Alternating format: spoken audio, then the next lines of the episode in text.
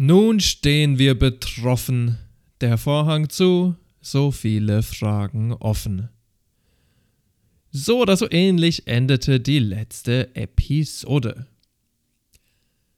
Heute wollen wir endlich die Scheinwerfer lenken auf den kriegerischen Kollaps Jugoslawiens, den wir nun seit fünf Episoden andeuten, umkreisen, heraufbeschwören. Doch wir sehen nicht nur auf die Bühne, auf das Geschehen. Nein, vielmehr interessiert uns das, was unausgesprochen bleibt, was verborgen bleibt. Wir möchten heute mit euch reden, auch aber nicht primär über den Krieg oder den Kollaps, sondern vielmehr, wie Brecht es einmal so schön gesagt hat, über die Vorgänge hinter den Vorgängen oder über die Vorgänge hinter den Vorhängen, über die sich wiederholenden Muster, die Verschwörungen, die Drahtzieher. Denn, Zitat, man sieht die im Lichte, die im Dunkeln sieht man nichte. Death to the CIA!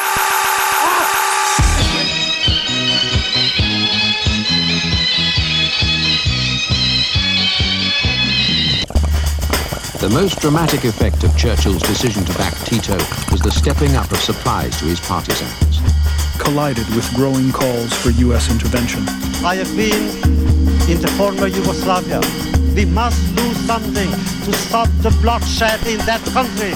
Wie schon in Kroatien und Bosnien helfen die USA jetzt auch im Kosovo, eine schlagkräftige Armee aufzubauen. Tito war vor allem eins, ein Diktator. No, no, no, no, no. Lieblingsdiktator des Westens. Ja, jetzt kommt, ich habe nur drauf gewartet, Kriegshetzer. Hier spricht ein Kriegshetzer und Herrn Milosevic schlagt ihr demnächst für den Friedensnobelpreis vor. So, jetzt können wir weiter diskutieren. Hallo, ihr schönen Menschen. Ich freue mich, dass ihr wieder eingeschaltet habt zu einer weiteren Folge Deep Fried Friends. Ich bin euer Horst Sim und bei mir habe ich meinen geliebten Droggemund Joe. Hallo auch von meiner Seite. Ich bin happy und dankbar, dass ihr wieder dabei seid und freue mich auf eine spannende, wenn auch wahrscheinlich leicht abgründige Episode. Ja, heute ist es die letzte Episode zum Thema Jugoslawien. Also vorerst. Davor aber eine kleine Auffrischung. Zum Ende der letzten Episode sprachen wir darüber, dass alle Teilrepubliken miteinander in wirtschaftlicher, aber auch in kultureller Konkurrenz standen. Sie erniedrigten sich einerseits vor den westlichen Kapitalgebern, andererseits aber vor den einströmenden Touristen, für die man verstaubte Ideen von Balkan-Gigolos und Kulturessentialismus aus dem Mottenstank holte. Ist es denn wirklich so, Genossen, dass wir jeden Dreck, der aus dem Westen kommt, kopieren müssen? Walter, bist du's? Aber ja, anscheinend musste alles kopiert werden. Die Popmusik wird immer kitschiger, die Rockmusik immer melancholischer und der Folk immer xenophobischer. Ein Werbevideo, welches im ORF gezeigt wurde, verdeutlicht die Sinnhaftigkeit dieser Frage massiv. Nach diesem Video besteht Jugoslawien schon größtenteils aus Cocktails, Jetskis, Bergen, Glücksspiel, Swimmingpools, nackte Ladies auf FKK-Stränden und lustige Männer in komischen Trachten. Gerade von letzterem werden wir bald mehr sehen. Zuerst aber möchten wir wie in der vierten Episode unsere Quellen vorstellen. Für diese letzte Episode haben wir wieder zwei Bücher. Das erste ist von Michael Parenti. Parenti ist ein legendärer marxistischer Politikwissenschaftler, vielleicht am bekanntesten für sein Buch äh, Black Shirts and Reds, aber er hat unter anderem auch über das antike Rom geschrieben. Parenti schrieb auch ein Buch über die Balkankriege, genannt To Kill a Nation. Heraus kam es im Jahr 2000, als die Konflikte gerade erst so am Abklingen waren. Viele Informationen hat er also schlicht nicht, das merkt man durchaus auch, wenn man das Buch liest. Parenti hat zum Glück einen sehr engen Fokus. Sein Buch fokussiert sich gänzlich auf zwei Dinge, nämlich einerseits die westliche Berichterstattung über Serbien und über den Krieg und andererseits das NATO-Bombardement, die Folgen, die ökonomische und Geopolitik des Westens. Dabei deckt er viele Ungereimtheiten auf, ähm, stärkt weiter unseren Narrativ der absichtlichen Peripherisierung des Balkans und bezieht mit Unterstellung gegen die Dämonisierung der Serben. Ich fand das Buch am besten, wenn es aus den westlichen Quellen zitiert und über den Diskurs berichtet, aber total mangelhaft, wenn es darum geht, ein ausgeglichenes Bild des Konfliktes zu erhalten. Mhm. Zwar schon Parenti, zum Beispiel Slobodan Milosevic, nicht vor Kritik, trotzdem relativiert er das ganze Geschehen aber sehr stark. Auch wenn das Buch sehr kurz und eingängig ist, kann ich es hier nicht bedenkenlos weiterempfehlen. Mindestens müsste man es in den Kontext setzen. Also, ja, las ich ein zweites Buch. Das war, meine Freunde, ein gigantischer Fehler. Oh no. Überhaupt äh, muss ich sagen, ich habe wirklich sehr viel Literaturrecherche gemacht und ähm, wenn es einige tolle Sachen aus offizieller Hand gibt, zum Beispiel die ähm, UN-Berichte oder ein, zwei wirkliche Historiker, die sich damit auseinandersetzen, ist doch der allergrößte Teil der Literatur aus dem Westen kompletter Bockmist. Und ja, das äh, nächste Buch, was ich euch vorstellen werde, ist wirklich ein riesiger, dampfender Haufen warmer Bockmist. okay. Der Autor des Schinkens heißt Anthony Lloyd. Das Buch My War Gone By, I Miss It So. Zu Deutsch. Mein Krieg vorbei, ich vermisse ihn so sehr. Ja, furchtbarer Titel schon. Ähm, das Buch lässt sich dann auch in einem einzigen Satz beschreiben. Ein Perverser, ein Voyeur und ein Sadist kommen in eine Bar. Sagt der Kellner. Was darf's für Sie heute sein, Herr Lloyd? Okay. Oh, okay. Ja, bin ich froh, dass ich es äh, nicht gelesen habe. Lloyd ist ein Kind aus einer Familie von Kriegsverbrechern, der selbst ultimativ geil darauf war, endlich mal Krieg zu sehen. Sein Vater hasst ihn. Da Lloyd aber ein gigantischer Feigling ist, er will ja nicht wirklich direkt in den Krieg, sondern er will den Krieg ja nur von außen beobachten, also wird er einfach Kriegsjournalist. Und so kommt der gute Lloyd nach Jugoslawien, wo er seine Tage damit verbringt, Frauen und Kinder anzugaffen. Kein Witz. Es gibt mehrere Stellen, wo er Kinder oder Teenager in überschwänglichen Paragraphen als wunderschön und teilweise als attraktiv beschreibt. Ugh. Überhaupt teilt Lloyd eigentlich Frauen in genau zwei Lager ein: hässlich und fickbar ja, von seinem Sexismus zu seinen protofaschistischen Ideen, zu seinen peinlichen Beobachtungen über den Krieg findet sich überhaupt kaum ein einziger wertvoller Gedanke in diesem Buch. Die einzigen Passagen, die tatsächlich gut sind, sind, wenn er andere Leute zitiert, die tatsächlich interessante Ansichten haben und mitunter seine erbärmlichen Selbstmitleidsepisoden, wenn er wieder mal in England ist und seine Heroinsucht frönt. Dass er nämlich ständig zurückgeht nach England und dort Heroin nimmt, ist ein recht großer Teil vom Buch, so groß, dass er fast ein Viertel oder so ausmacht. Okay. Ja, das Interessante ist, in diesen wenigen Momenten, wo er dann vielleicht sogar mal mit sich selbst ehrlich ist, wird er dann tatsächlich zu dem Menschen, der er ist, nicht dem Menschen, der er vorgibt zu sein. Und deswegen sind diese Passagen sogar einigermaßen interessant. Ich finde es auch interessant, dass er einfach immer mal zurückfliegen kann, um Heroin zu nehmen. Mhm. Das ist ein bisschen seltsam. Man muss ja hin und zurück fliegen. Ist ja jetzt nicht so, dass du mit, mit dem Rad um die Ecke fährst. Ja, und auch nicht so günstig. Ja. Keine Frage. Ja, und so, wie ich das jetzt schon beschrieben habe, geht es in diesem Buch auch größtenteils gar nicht um Jugoslawien oder um die Jugoslawienkriege, sondern vielmehr um Drogen und krasse Gewaltexzesse und sehr bildliche Beschreibungen von Massakern und Vergewaltigungen und natürlich, wie bereits erwähnt, um erotische Teenager, die Anthony Lloyd sehr anziehend findet. Mhm.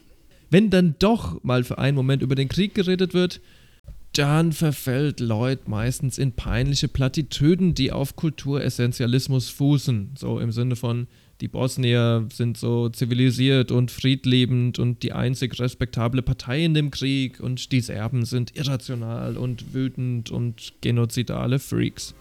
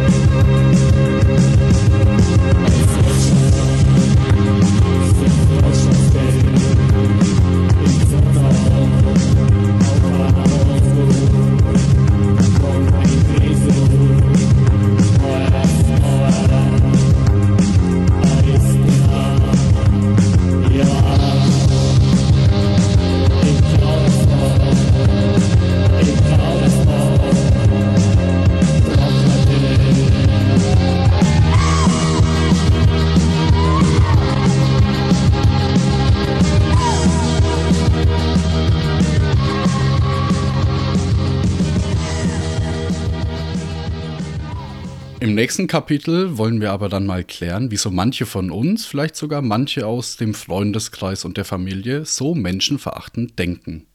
Wir klären die Frage, was ist Kulturessentialismus? Zum Glück lässt sich das ganz einfach in einem Satz zusammenfassen. Wir machen ja heute keine Episode über unsere Kulturtheorie, sondern über die Jugoslawienkriege. Und zwar folgendermaßen. Kulturessentialismus ist, wenn man glaubt, dass einzelne Kulturen irgendwie abgeschlossene Einheiten sind, die einen Kern von unveränderbaren Eigenschaften haben. Ganz einfach, oder? Habt ihr vielleicht jemals den Satz gehört, ja, die Chinesen hier, die sind kollektivistisch veranlagt und wir Europäer, wir sind individualistisch. Nee, das habe ich noch nie gehört, weil ich umgebe mich nur mit perfekten Individuen, die diese Frage nie stellen würden. Hm. Sorry. Nein, habe ich schon äh, viel zu oft leider gehört in meinem Leben. Ja, ich habe das definitiv auch schon häufig gehört und ich finde, diese Aussage ist quasi ein perfektes Beispiel für Kulturessentialismus.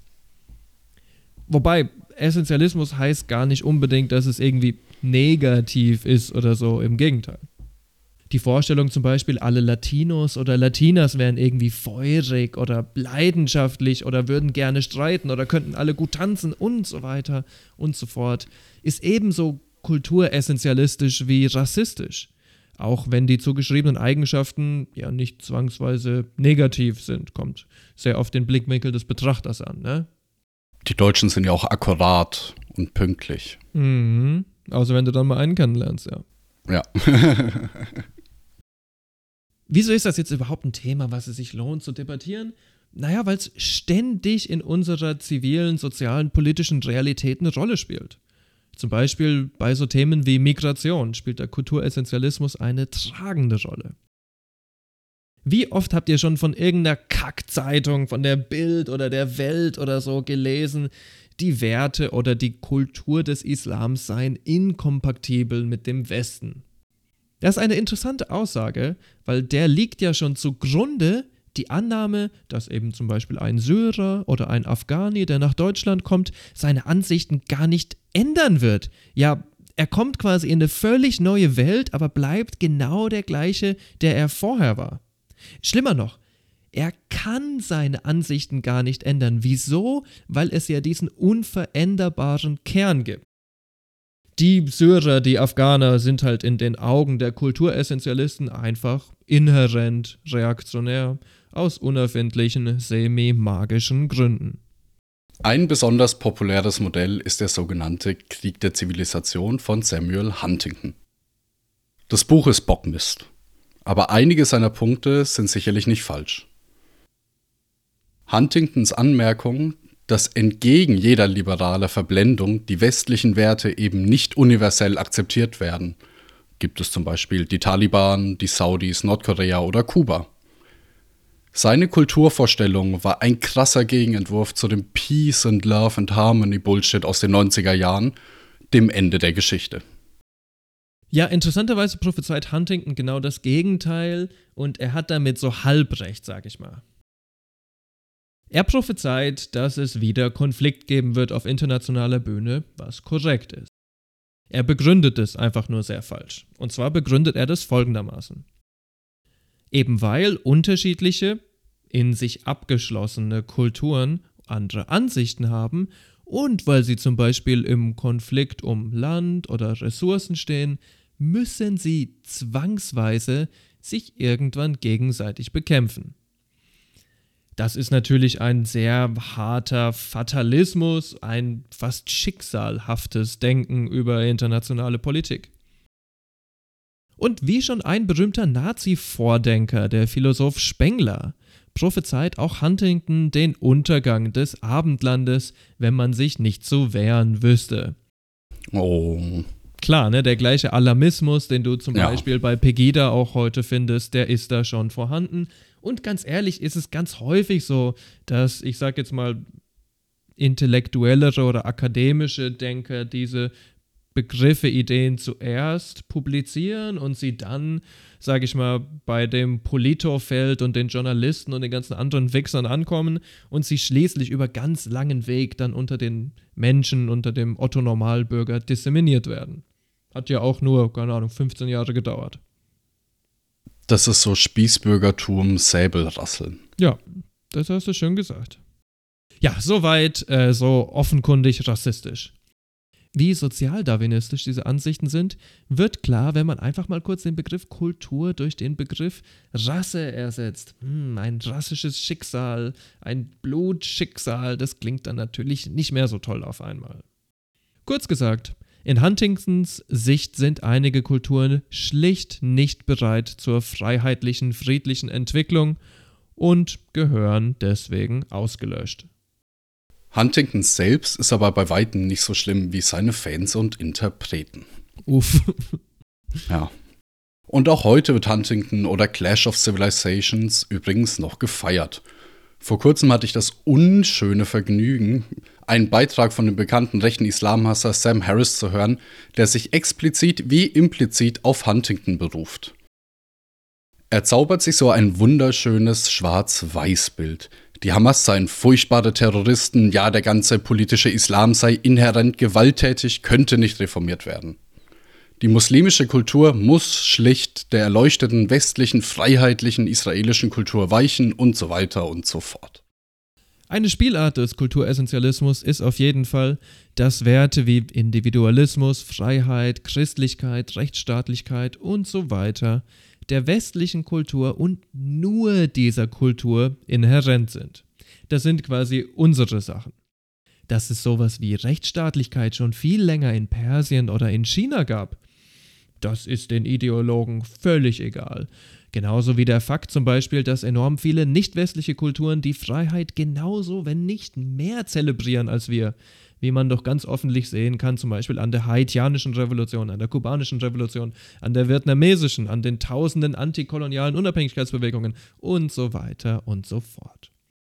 Selbst das Christentum kam ja ganz offensichtlich gar nicht aus Europa, sondern aus dem Nahen Osten. Ne? Ihr erinnert euch vielleicht an die Bibel, da war ja sowas.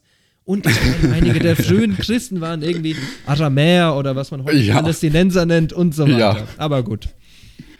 Ja, wir möchten dieser Kulturvorstellung natürlich was entgegensetzen, weil wir denken nicht nur, dass sie falsch ist, sondern wir denken auch, dass sie gefährlich ist und dass man damit Leute für imaginäre Konflikte gewinnen soll.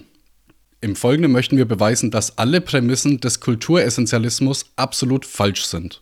Die erste Behauptung war, dass Kulturen abgeschlossene Einheiten seien.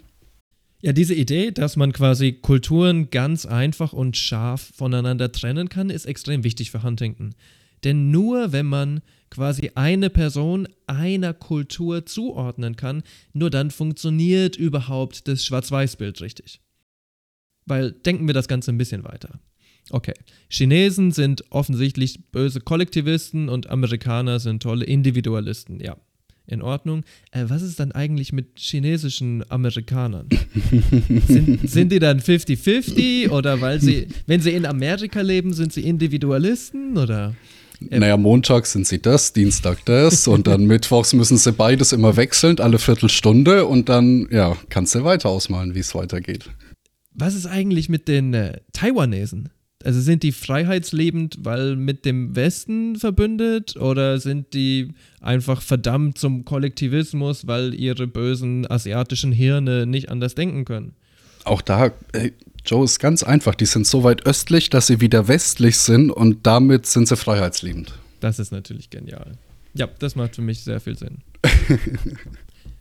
ja, ihr seht, wenn man sich quasi Grenzfälle ansieht, dann verliert man sofort die Möglichkeit zur klaren Einteilung. Die Idee, dass du nur entweder zu dieser oder zu jener Kultur dazugehören kannst, ist natürlich absurd und falsch. Viel offensichtlicher aber wird dieses Paradox noch, wenn man sich zum Beispiel tatsächliche Grenzregionen im geografischen Sinne ansieht, ja. Was ist denn zum Beispiel mit der christlichen Minderheit in China? Was ist übrigens mit den Uiguren in China? Haben wir die vielleicht vergessen?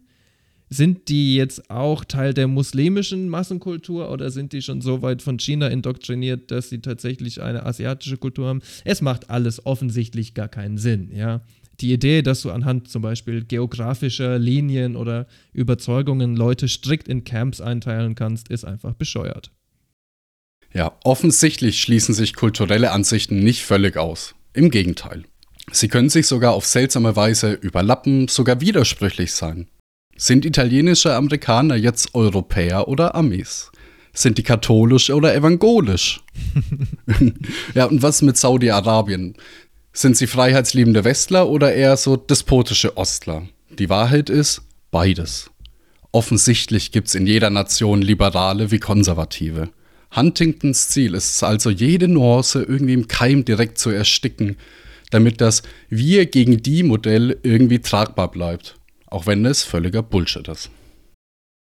Die zweite Behauptung, auf die sich der Kulturessentialismus fußt, ist, dass Kulturen einen Kern von unveränderbaren Eigenschaften haben. Diese Behauptung ist für Huntington so wichtig, weil wenn er einfach nur sagen würde, ja, der Islam ist gewalttätig und frauenfeindlich, dann wäre das noch nicht genug. Wieso? Naja, dann könntest du ja einfach sagen, okay, dann reformieren wir doch den Islam. Dann machen wir es doch besser. Oder hier, dann, wir schicken die Leute in Schulen, die lernen Sachen, wird doch toll. Und genau deswegen muss Huntington bestehen auf dieses unveränderlich Ding. Ja? Wenn etwas unveränderlich ist, dann kannst du es eben nicht mehr reformieren. Der Westen muss eben in einen direkten Krieg mit den sogenannten islamischen Zivilisationen treten, damit sich unsere Werte durchsetzen, denn anscheinend ist es für Huntington der einzige Weg, wie sich die eine Idee über der anderen Idee durchsetzt. Also nur wenn es der gute Sam schafft, euch das zu verkaufen, diese Unausweichlichkeit zu verkaufen, macht sein Weltbild überhaupt Sinn. Natürlich ist die Annahme völlig bescheuert. Genau das Gegenteil ist nämlich richtig. Kultur fluktuiert permanent. Sie sind ständiger Veränderung in Dialog statt unveränderbar. Kultur wird zwischen verschiedenen Parteien verhandelt. Die längste Zeit war ganz Deutschland katholisch. Dann kam ein gewisser Luther und alles würde sich für immer verändern. Der gesamte Wertekanon der katholischen Kirche wurde auf den Kopf gestellt. Inzwischen jedoch sind die meisten Deutschen tatsächlich funktionale Atheisten bzw. Agnostiker, vor allem im Osten. Ja, da war ja was irgendwie, so ein anderer Staat oder so. Naja. No. Selbst auf dem Papier sind nur die Hälfte der Deutschen überhaupt Christen. Und von denen, die auf dem Papier Christen sind, wie viele gehen noch in die Kirche? Ja, aber auch außerhalb von unserem engen Blick auf Zentraleuropa ist es ganz offensichtlich, dass Kultur und Wertvorstellungen sich konstant verändern, teilweise auch über Jahrhunderte gleich bleiben und sich dann radikal in sehr kurzer Zeit verändern.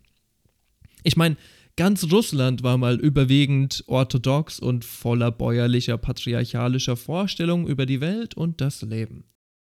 Innerhalb von wenigen Jahrzehnten wurde daraus eine größtenteils atheistische Gesellschaft, die sich stark gemacht hat für Frauen, für Schwule, für Unterdrückte, die aktiv gegen ihr patriarchalisches Erbe gekämpft hat.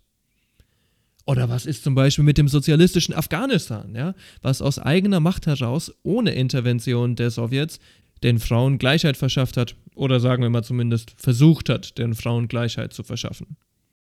Wenn Kultur ja tatsächlich einen unveränderlichen Kern hätte, dann hätte sich wohl wahrscheinlich seit der Steinzeit recht wenig geändert. Jetzt könnte einer ja sagen, im Balkan sieht es aber ganz anders aus.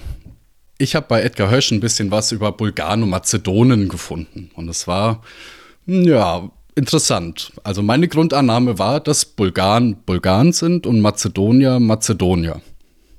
Wrong. Falsch gedacht. ja. Bulgarien, wie es heute existiert, wurde vorher schon zweimal gegründet. Die Gründung des ersten bulgarischen Reichs war 681 durch turkstämmige Proto-Bulgaren und wurde dann anschließend durch byzantinische Reconquista erobert. Das war im Jahr 1018. Der Kaiser Basileus II., der hat das Ganze angeführt, der nannte sich danach den Bulgarenschlechter. Uff. Das ist der Bulgar Oktonos. Ja krasser Titel. Man sieht hier also schon Proto-Bulgaren, die waren so Schamanen, die gründen ein Land und es wird dann von Moslems erobert. Welche Veränderungen das mit sich bringt, das haben wir ja in der ersten Episode schon erfahren. Das Zweite Bulgarische Reich existiert dann von 1185 bis 1390. Es fungierte als Hebel der weströmischen Kirche gegenüber der oströmischen Kirche. Wir haben also insgesamt dreimal Bulgarien in einem Zeitraum von nur 300 Jahren. es wird auch dreimal komplett auf den Kopf gestellt. Ursprünglich gegründet von Schamanen, dann erobert von Osmanen, neu gegründet von Christen. Ja, da soll mal einer sagen, die Bulgaren sind nicht flexibel, ne? Ja, nee, die haben das doch inhärent in sich drin. Noch absurder wird es aber dann, als die Mazedonen dazukommen. Denn die Mazedonen sehen sich selbst als Erben der Bulgaren und nicht unbedingt als separate eigene Ethnie.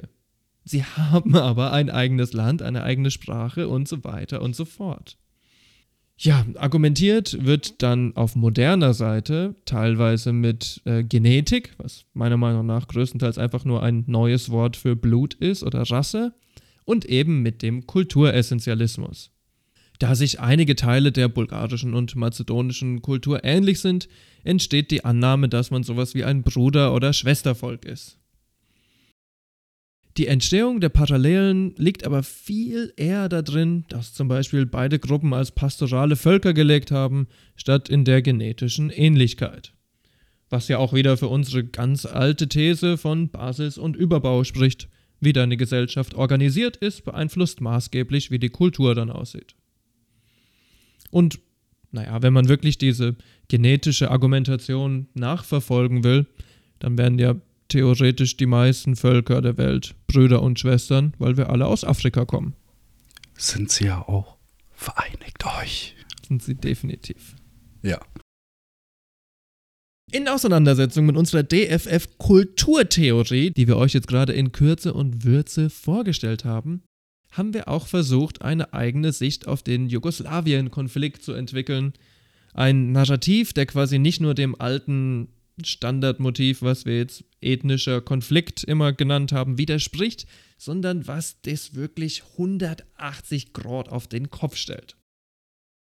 Wir wollten irgendwie verstehen, einerseits, wieso die Narrative im Westen so unglaublich plump sind, weshalb es keine besseren Erklärungen gibt, und dann selber auch eine Erklärung finden.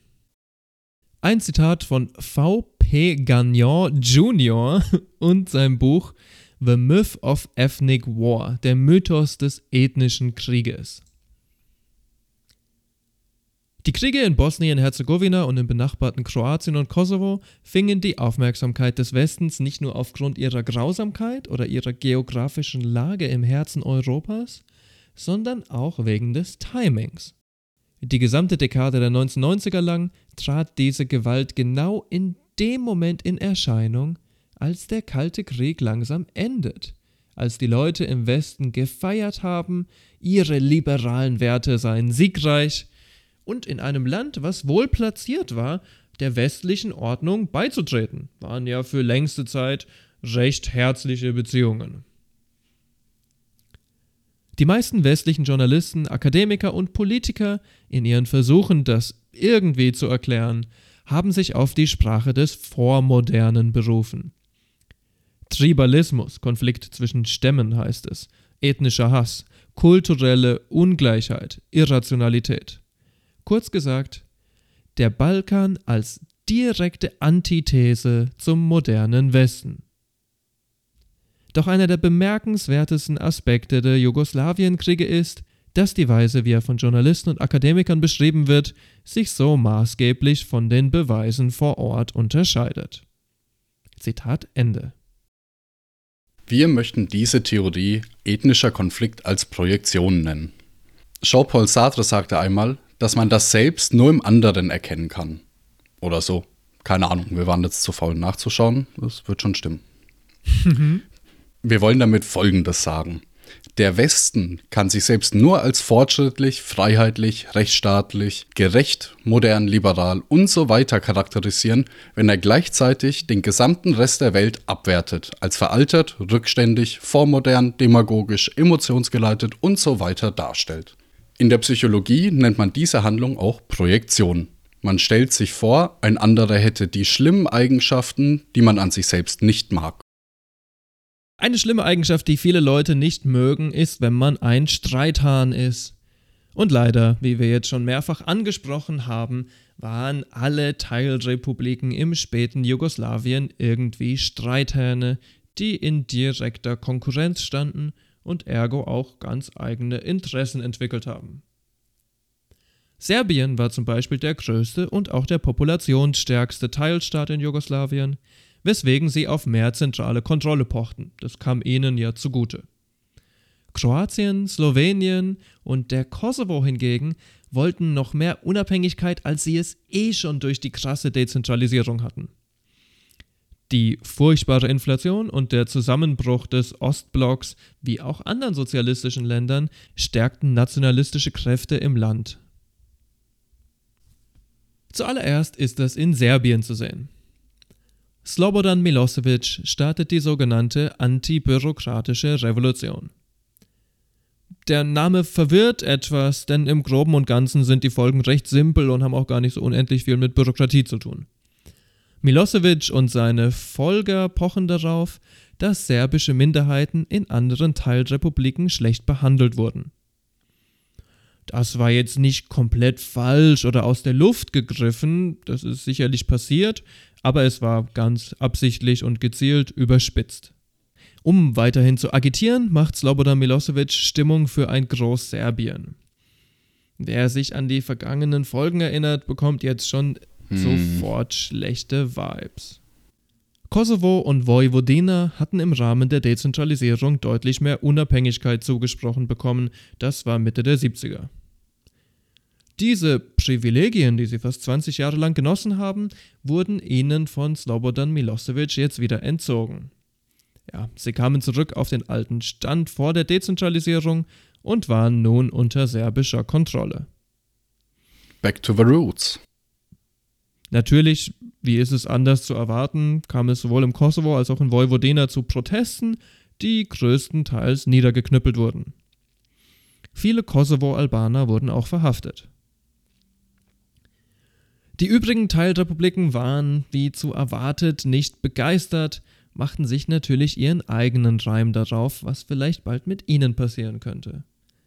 Kroatien und Slowenien formen sogar eine kurze, recht opportunistische Allianz und man kann hier eigentlich schon die Linien sehen, an denen Jugoslawien eventuell zersplittern wird. Nicht unähnlich wie mit dem Brexit gab es zunehmend die Idee, man wäre allein besser dran. Kann man ja fast verstehen. Die Macht des Zentrums war im Jahr 1990 schließlich völlig erschöpft. Nur in Serbien hatte sie noch etwas zu sagen. Beim 14. Kongress der KP von Jugoslawien kommt es schließlich zum endgültigen Bruch. Die Abstimmung endete zwar damit, dass das Einparteiensystem abgeschafft wird, aber Milosevic blockiert die meisten Bestrebungen der Kroaten und Slowenen. Die nur noch im Namen kommunistischen Parteien waren geteilt nach geografischen Linien. Nun offenbaren auch die herrschenden Klassen der Teilrepubliken ihre wahre Absichten.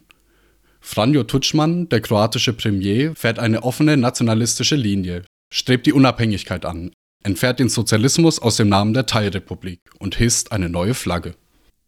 In diesem Sinne geht also die Teilung der Wirtschaft und der verschiedenen Interessen der Kapitalisten in den Teilstaaten und Industrien den ersten Schritt. Genau darum ging es ja in Episode 4. Darauf folgt dann die Teilung der politischen Eliten und der Partei. Das hat man ja unter anderem in Episode 5 gesehen. Im gleichen Jahr, in dem all diese Dinge passieren, 1990, wurde übrigens eine Umfrage durchgeführt. Bei der Umfrage ging es darum, wie man denn zum Beispiel die Nachbarn, die anderen Ethnien sieht. Und furchtbar interessant ist, dass zwar, ich sag mal ganz grob, Animositäten zwischen den Serben und Kroaten und Serben und Bosniern und Bosniern und Kroaten angestiegen waren in den letzten 20 Jahren, keine Frage, aber sich interessanterweise immer noch auf einem sehr niedrigen Level befanden. Was lernen wir daraus? Was schließen wir daraus? Es scheint doch offensichtlich so, dass wir quasi zuallererst bei der Materie, bei der konkreten Wirtschaft und Wirtschaftsweise die Veränderungen sehen, dann geht das über auf das politische Geschehen, auf die Eliten, vielleicht auch auf die Medien und so weiter. Und erst in allerletzter Instanz Wie auch vorhin schon ein bisschen bei unserem Pegida-Beispiel, ne? von Huntington bis Pegida in was 20 Jahren. Erst im allerletzten Schritt kommen diese Sachen tatsächlich beim Otto-Normal-Serben oder Kroaten an. Macht ja auch total Sinn, denn solche Prozesse sind ja lange Transformationsprozesse, die viel Zeit brauchen. Ja, der gute Tutschmann und Milosevic, die haben beide Jahre da rein investiert, den Einfluss ihrer Parteien über die Medien zu zementieren und die Medien wiederum, die müssen ja diese Narrative irgendwie disseminieren und die müssen ja irgendwie hundertmal gelesen werden, bis sie sich schließlich in den Köpfen der Menschen endlich festigen. Uff. Puh. Dazu hat es äh, Tutschmann wie auch andere übrigens sehr clever geschafft, sich selber einerseits als einzige Alternative zum Sozialismus darzustellen und andererseits sich selber als einzige Möglichkeit für Unabhängigkeit zu inszenieren. Das heißt, er hat sowohl alle Leute abfangen können, die irgendwie vage gegen das sozialistische System waren, und hat alle Leute abgefangen, ob Kommunisten oder nicht, die für die Unabhängigkeit waren. Milosevic macht es natürlich sehr ähnlich und zugegeben auch sehr clever. Er erzählt den Serben in Kroatien zum Beispiel, ihnen stünde ein zweiter Genozid bevor, viele Anspielungen an den Zweiten Weltkrieg, und nur er, der große Slobodan in goldener Rüstung, könnte sie davor bewahren. Man sollte auf keinen Fall den Fehler machen, sich auf die Seite des einen oder des anderen schlagen zu lassen. Milosevic ist uns inzwischen bekannt als Autor eines Genozids. Tutschmann bekannt für den Satz, Dank Gott, dass meine Frau keine Jüdin und keine Serbin ist. Fuck. Ja. Nach Machtübernahme seiner Partei schmiss er Serben aus ihren Ämtern. Für Muslime hatte er wenig übrig. Bosnien war seiner Meinung nach schlicht ein Teil von Kroatien. Die Serben hatten nicht komplett Unrecht, wenn sie ihn und seine Partei als Ustaše bezeichneten. Einige Autoren, unter anderem Trevor Bortas, schreiben sogar darüber, Milosevic und Tutschmann hätten sich in einem geheimen Treffen Bosnien schon aufgeteilt. Und natürlich war Tutschmann wie Milosevic furchtbar korrupt. Zitat Tutschmann glaubte, dass der gesamte Wohlstand der Nation konzentriert sein soll in den Händen von 200 Familien, die ihm und seiner Partei loyal waren. Uff. Ja, das nenne ich sehr problematisch. Und so kam es dann auch dank Privatisierung von früher noch sozialisierten Eigentum. Alle Akteure in diesem Konflikt sind einfach grauenhafte Menschen. Anders kann man es nicht sagen.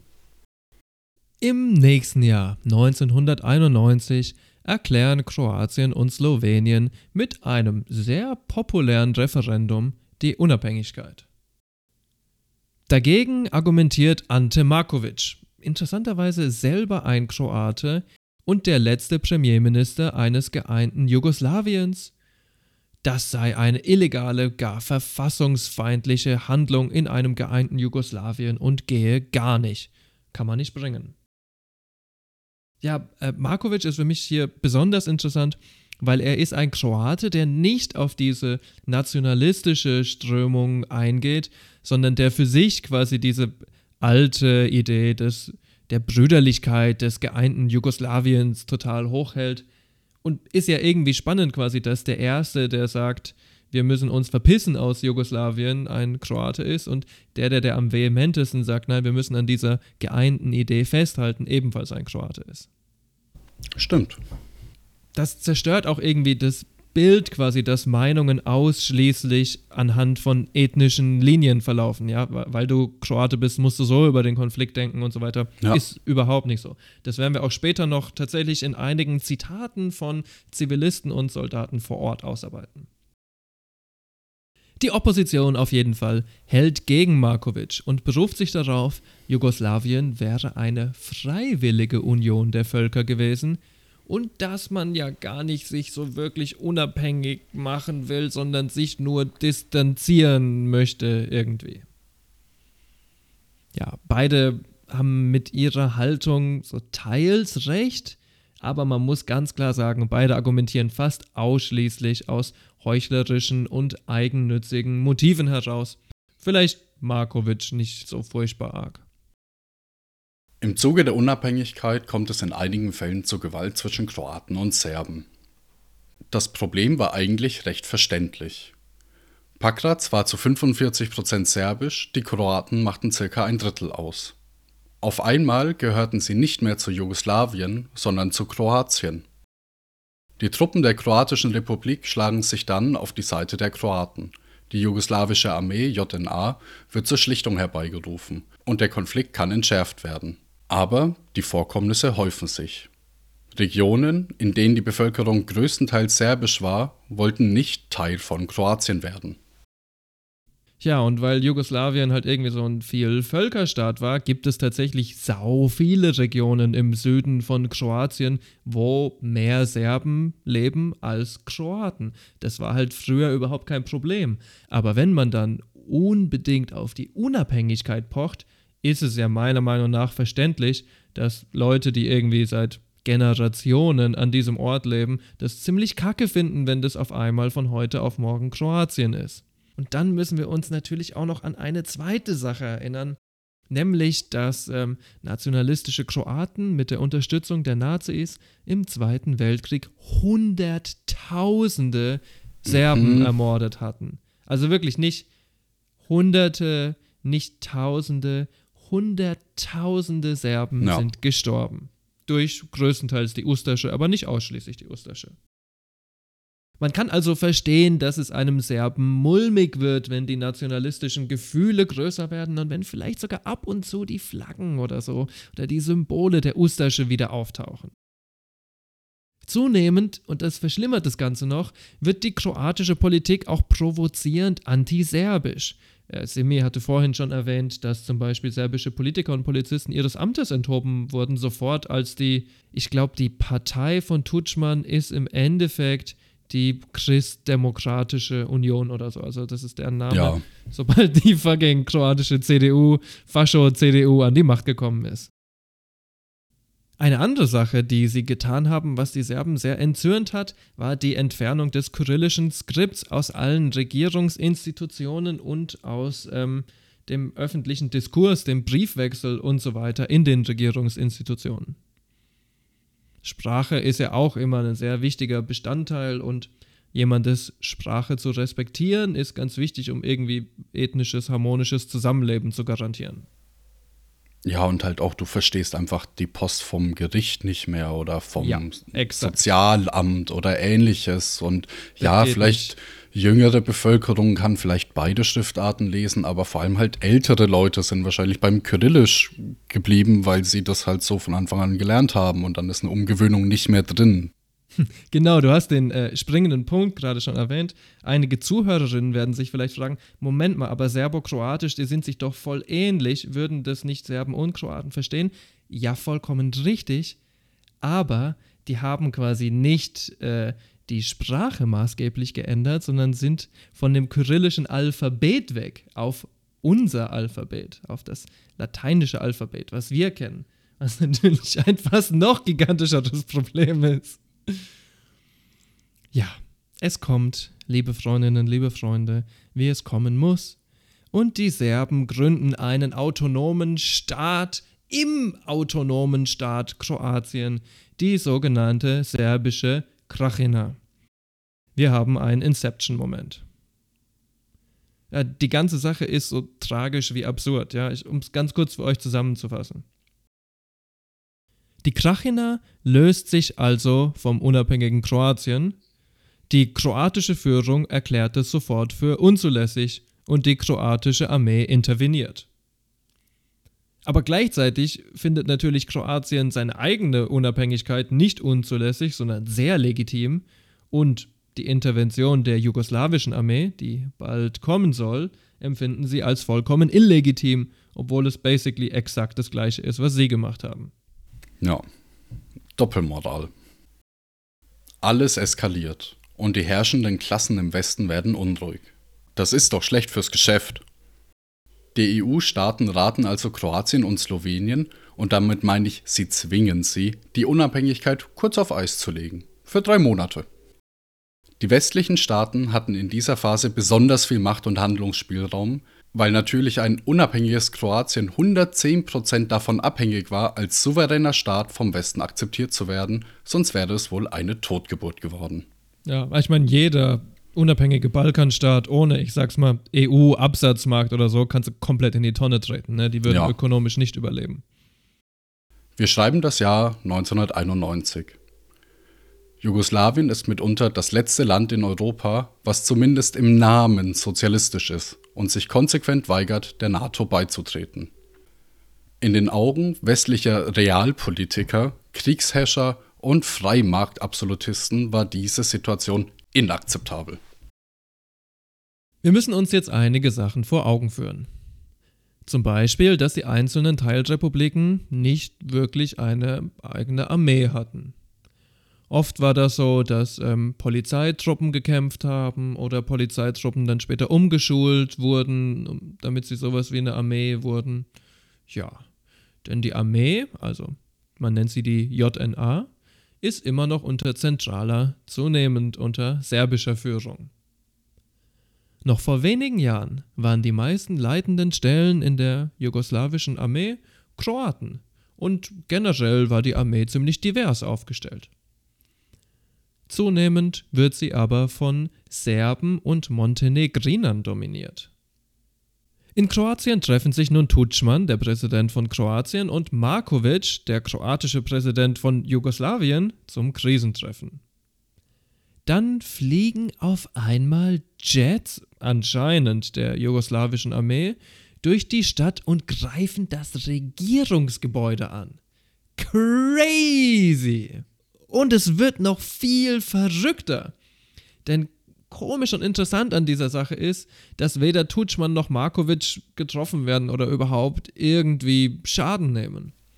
Okay, Ja, bei dieser ganzen groß angelegten Attacke stirbt überhaupt nur eine einzige Person, nämlich ein Zivilist. Und dieser Tod kommt mir sehr wie unbeabsichtigt vor.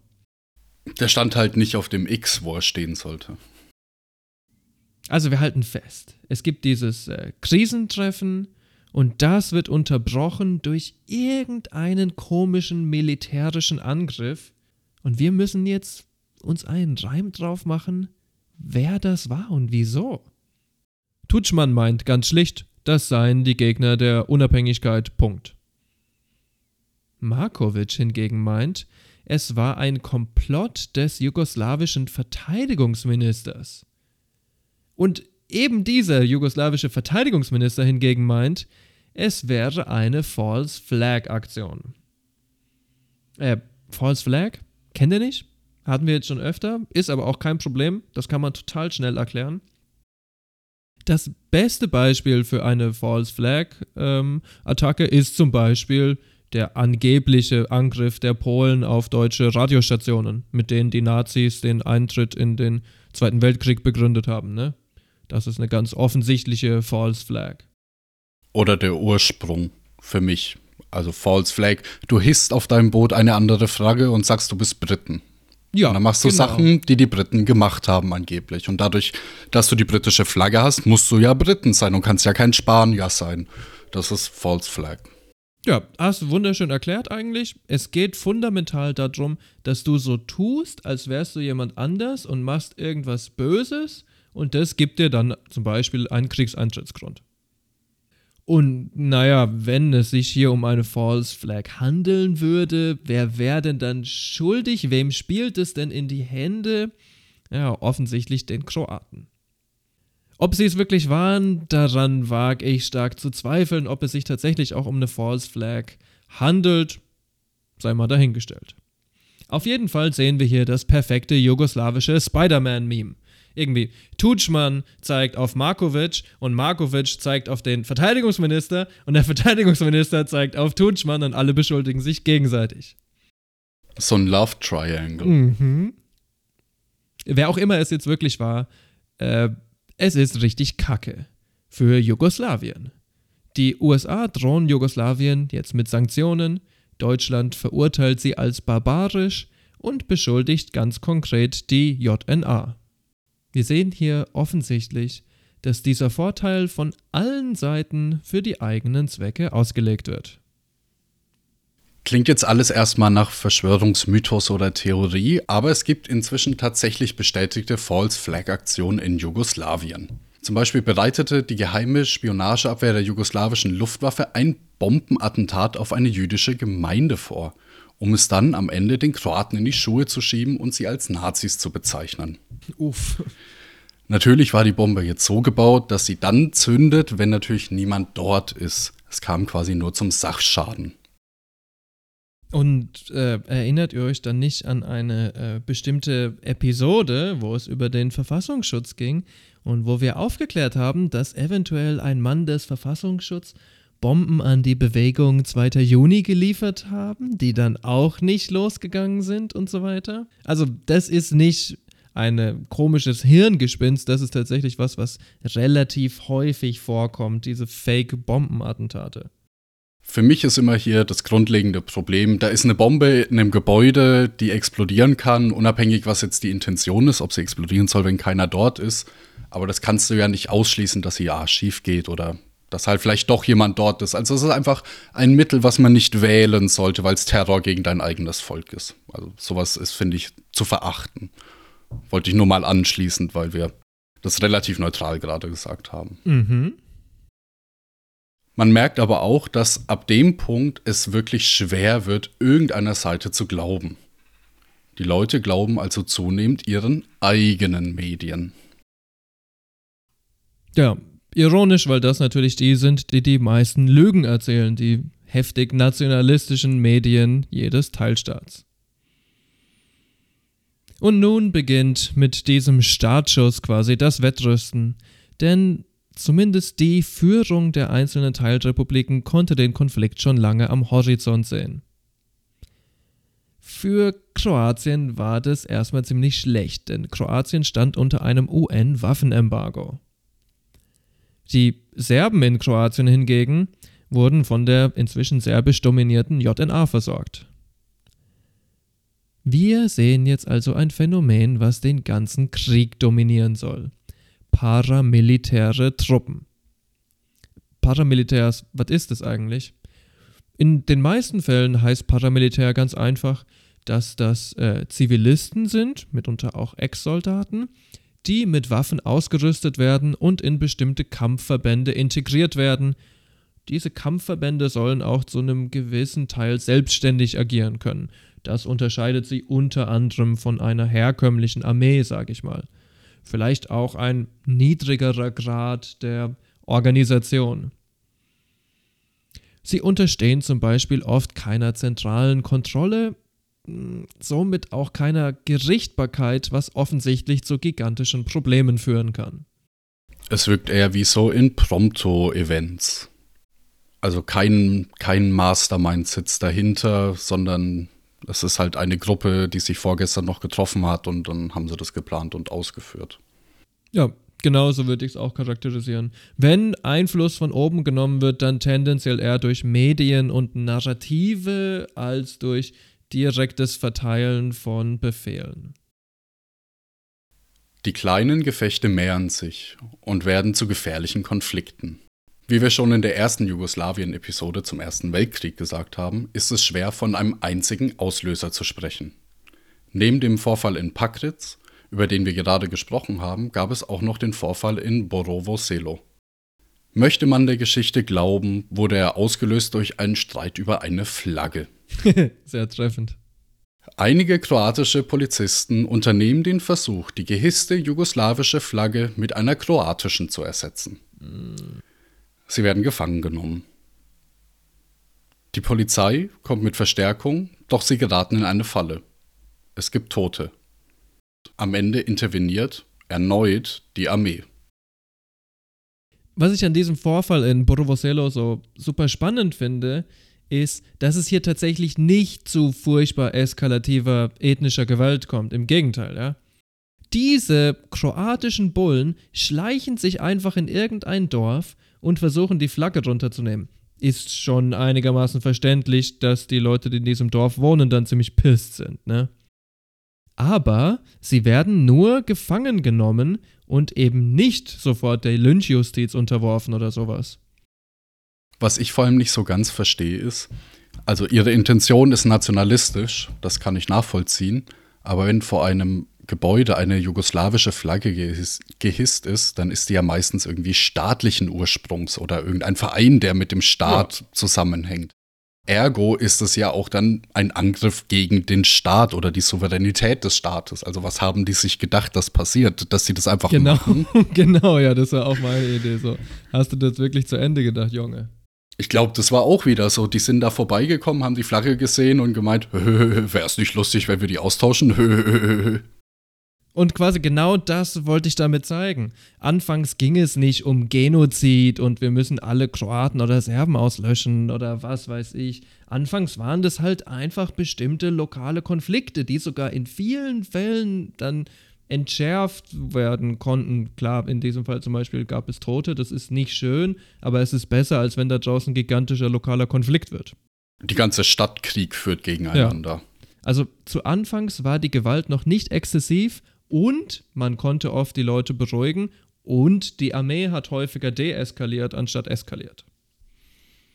Tja, das war der Anfang, jetzt soll sich alles ändern. Anschläge auf Polizisten durch äh, Serben nehmen zu, vor allem in Kroatien. Zivilisten finden sich immer öfter im Kreuzfeuer verschiedener Heimatarmeen. In Vukovar kommt es zu Bombenanschlägen, zu Kidnappings, zu Lynchjustiz und sogar zu Drive-by-Shootings an Serben durch ortsansässige kroatische Paramilitärs.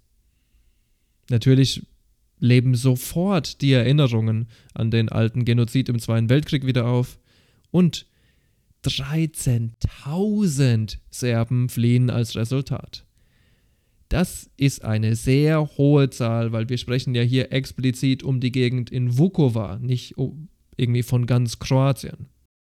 Einer der Köpfe hinter diesen Drive-by-Lynch-Justiz-Bombenattacken war ein gewisser Tomislav Mercep. Als die Kritik über die grässlichen Verhältnisse in Vukovar schließlich endlich auch aus den eigenen Reihen kam, wurde der Tomislav zwangsversetzt. Später mehr dazu. All diese Konflikte zwischen den serbischen Paramilitärs und der kroatischen Polizei turned Special Forces verstärken nur die Spannungen, machen einen Frieden zunehmend immer unmöglicher. Und das spielt natürlich gerade den Nationalisten in die Hände.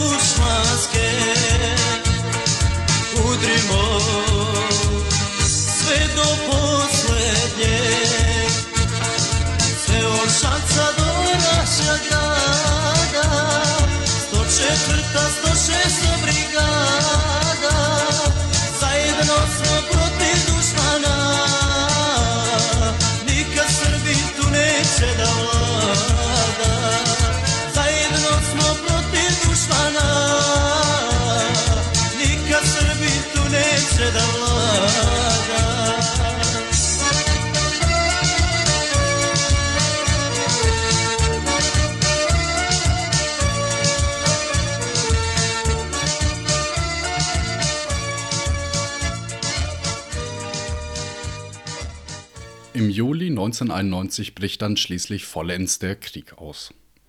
Auf einer Seite stehen die serbischen Paramilitärs, die für ihre serbische Republik in Kroatien kämpfen, zusammen mit der JNA. Auf der anderen Seite steht die gerade erst geformte kroatische Armee. Aus einem UN-Bericht. Alleine in den ersten drei Monaten wurden 200.000 Gebäude, 50 Brücken, 200 Kirchen, 500 kulturelle Monumente, 20 Schulen und 250 Postämter zerstört. 20.000 Kroaten wurden getötet oder verwundet, der Großteil davon Zivilisten. Genaue Zahlen zur serbischen Seite haben wir nicht, aber sie hatten auch sehr hohe Todes- und Verletztenraten, vielleicht ähnliche. Der schlimmste Kampf war wohl die Belagerung von Vukovar. Ach, jetzt wieder Vukovar, aber von der anderen Seite. Ja. Hm. Es war die heftigste Belagerung einer Stadt seit dem Zweiten Weltkrieg. Täglich flogen 12.000 Artilleriegeschosse auf die Stadt. Bizarr. Die spärlich ausgerüsteten kroatischen Truppen vor Ort hatten keine Chance, die Stadt fiel. Die jugoslawische Armee übergab die Kriegsgefangenen an serbische Paramilitärs, Äh, die daraufhin ein Massaker verübten. hm. Circa 20.000 Menschen flohen oder wurden vertrieben. Selbst heute, Jahrzehnte nach der friedlichen Reintegration, hat die Stadt noch nicht ihre alte Einwohnerzahl erreicht. Gebäude erzählen immer noch Geschichten der Bombardierung. Das ist natürlich auch sehr bezeichnend, ne? dass wir einerseits am Anfang einen gigantischen Exodus von Serben haben wegen den furchtbaren Verbrechen und Massakern, die in Vukovar stattfinden, und andererseits, sobald dann die serbische Seite übernimmt, wir einen heftigen Exodus von Kroaten haben wegen den Exzessen der Serben. Es ist ein Hin und Her. Es ist ein Hin und Her. Es ist wirklich viel. Es gibt unendlich viele Vorkommnisse und Massaker und Konflikte und Gefechte, über die wir alle reden können. Aber das kann man nicht in einer 90-Minuten-Episode behandeln. Unser Konflikt geht mehr als zehn Jahre lang. Und ich persönlich habe den Eindruck, dass die militärischen Aspekte euch und uns nicht besonders interessieren. Außerdem sind wir gar keine Experten für Krieg und Kriegsführungen und Waffen und Truppenformationen und so weiter. Deshalb haben wir uns entschieden, den Fokus in diesem Fall nicht auf das Kriegsgeschehen selbst zu legen, sondern vielmehr auf die Entstehung dieses Krieges, auf Erklärungsversuche, auf Muster, die sich immer wieder wiederholen. Denn diese Sextette soll sich ja drehen um Jugoslawien, nicht aber um Serbien, Kroatien und Bosnien und Kosovo. Ja, Jugoslawien, das hört irgendwann in diesem zehnjährigen Konflikt auf zu existieren. Vielleicht mit der Unabhängigkeit von Kroatien und Slowenien, vielleicht mit den Dayton-Akkorden, vielleicht auch erst ganz am Ende in den 2000ern, wenn Jugoslawien dann auch im Namen endlich stirbt. Man weiß es nicht. Wann genau Jugoslawien aufhört zu existieren, das ist im Endeffekt euch überlassen. Neben dem kroatischen Unabhängigkeitskrieg, über den wir jetzt die ganze Zeit geredet haben, gibt es noch den slowenischen Unabhängigkeitskrieg, den Bosnienkrieg, den Kosovo-Konflikt und den Konflikt in Mazedonien. Diese fünf Konflikte formen zusammen den sogenannten Jugoslawienkrieg. Wir wollen sie jetzt im Folgenden ganz, ganz, ganz kurz abhandeln, um dann über einige Aspekte im Detail zu sprechen. Beginnen wir mit Kroatien.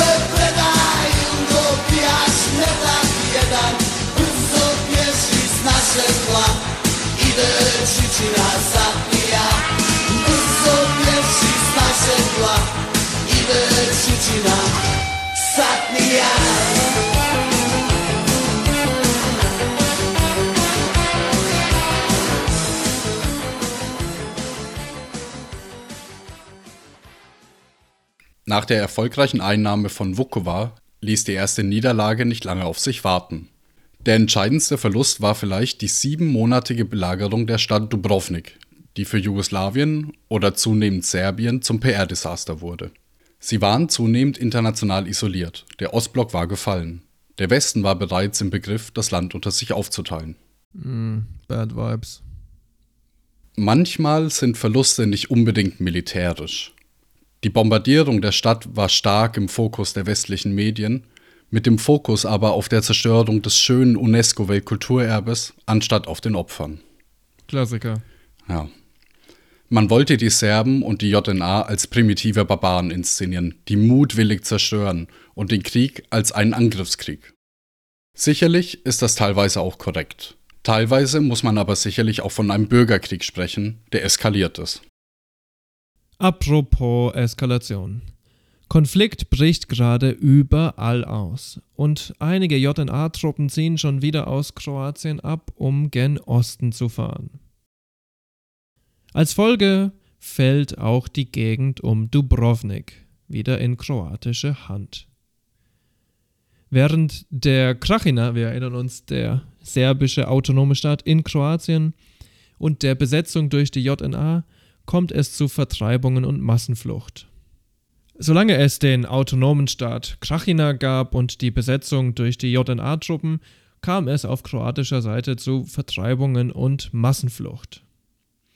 Es gibt dann einige Feuerpausen zwischen den Serben und den Kroaten, doch schließlich holt sich im Jahr 1995 die kroatische Armee praktisch das gesamte Territorium der Krachina zurück und es kommt zu weitläufigen Vertreibungen und ethnischen Säuberungen.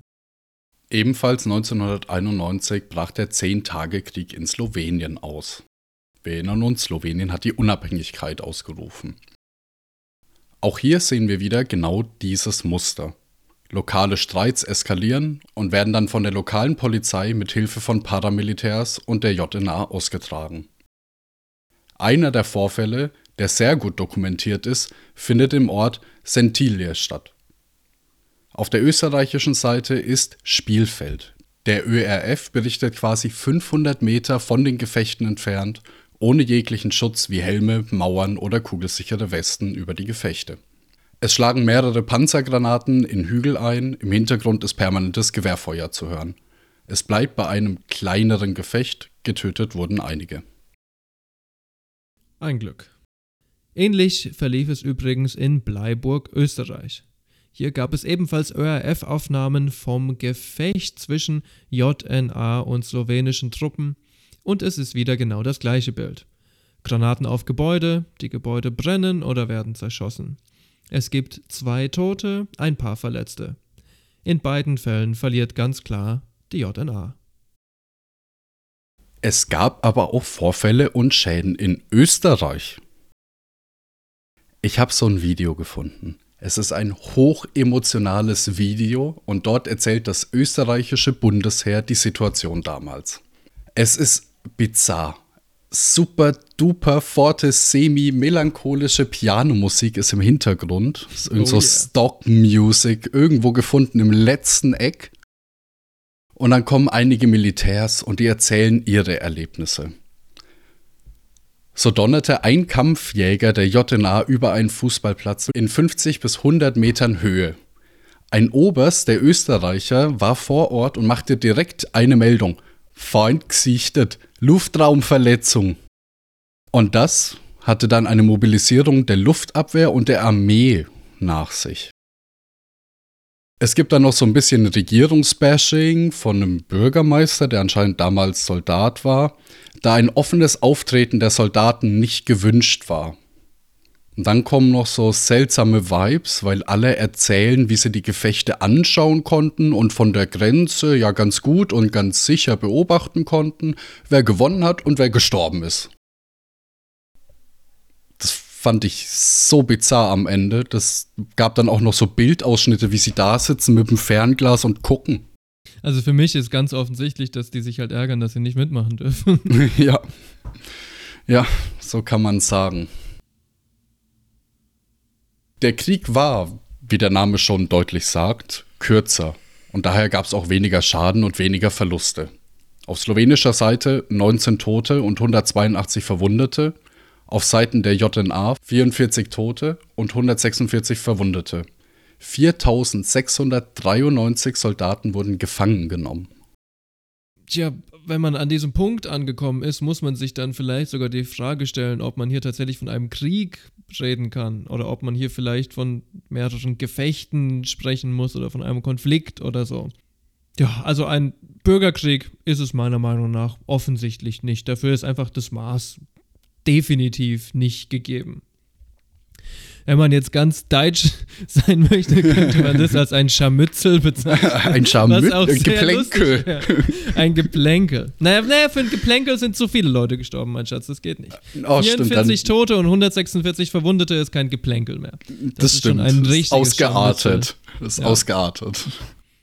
Ausgeartet ist von allen Kriegen vielleicht am meisten der Bosnienkrieg.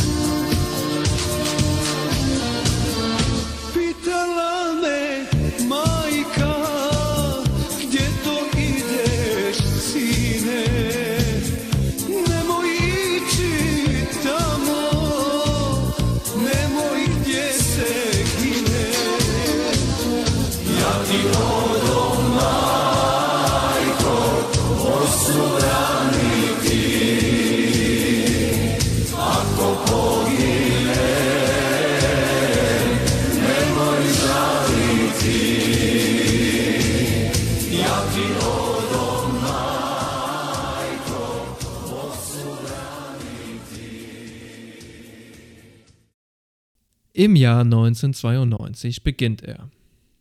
Und erneut wiederholen sich die bekannten Muster. Wir hatten ja sogar schon angedeutet, dass Tutschmann und Milosevic sich in einem geheimen Treffen Bosnien teilen wollten. Nun ja. Bosnien-Herzegowina erklärt 1992 die Unabhängigkeit. Das war der Startschuss und Startschuss, hihi. Mm. Die Kroaten rufen die sogenannte Kroatische Republik Herzeg Bosnien aus. Äh, wow. Das kann ja nur zu gigantischen Problemen führen, ist aber noch nicht schlimm genug. Tatsächlich, die Serben rufen selbst die unabhängige Republik Srpska in Bosnien aus. Srp. Ja, wir haben jetzt also von kroatischer Seite einen autonomen Staat im Staat und von serbischer Seite einen autonomen Staat im Staat. Und natürlich unterstützt sowohl Großkroatien als auch Großserbien ihre Paramilitärs vor Ort. Ironischerweise bleibt dann für die eigentlichen Bosnier, die sich gerade unabhängig erklärt hatten, nur ein kleines Stück Land zurück, was nicht irgendwie in der Republika Srpska oder im Herzeg Bosnien-Staat liegt. Wie unschön.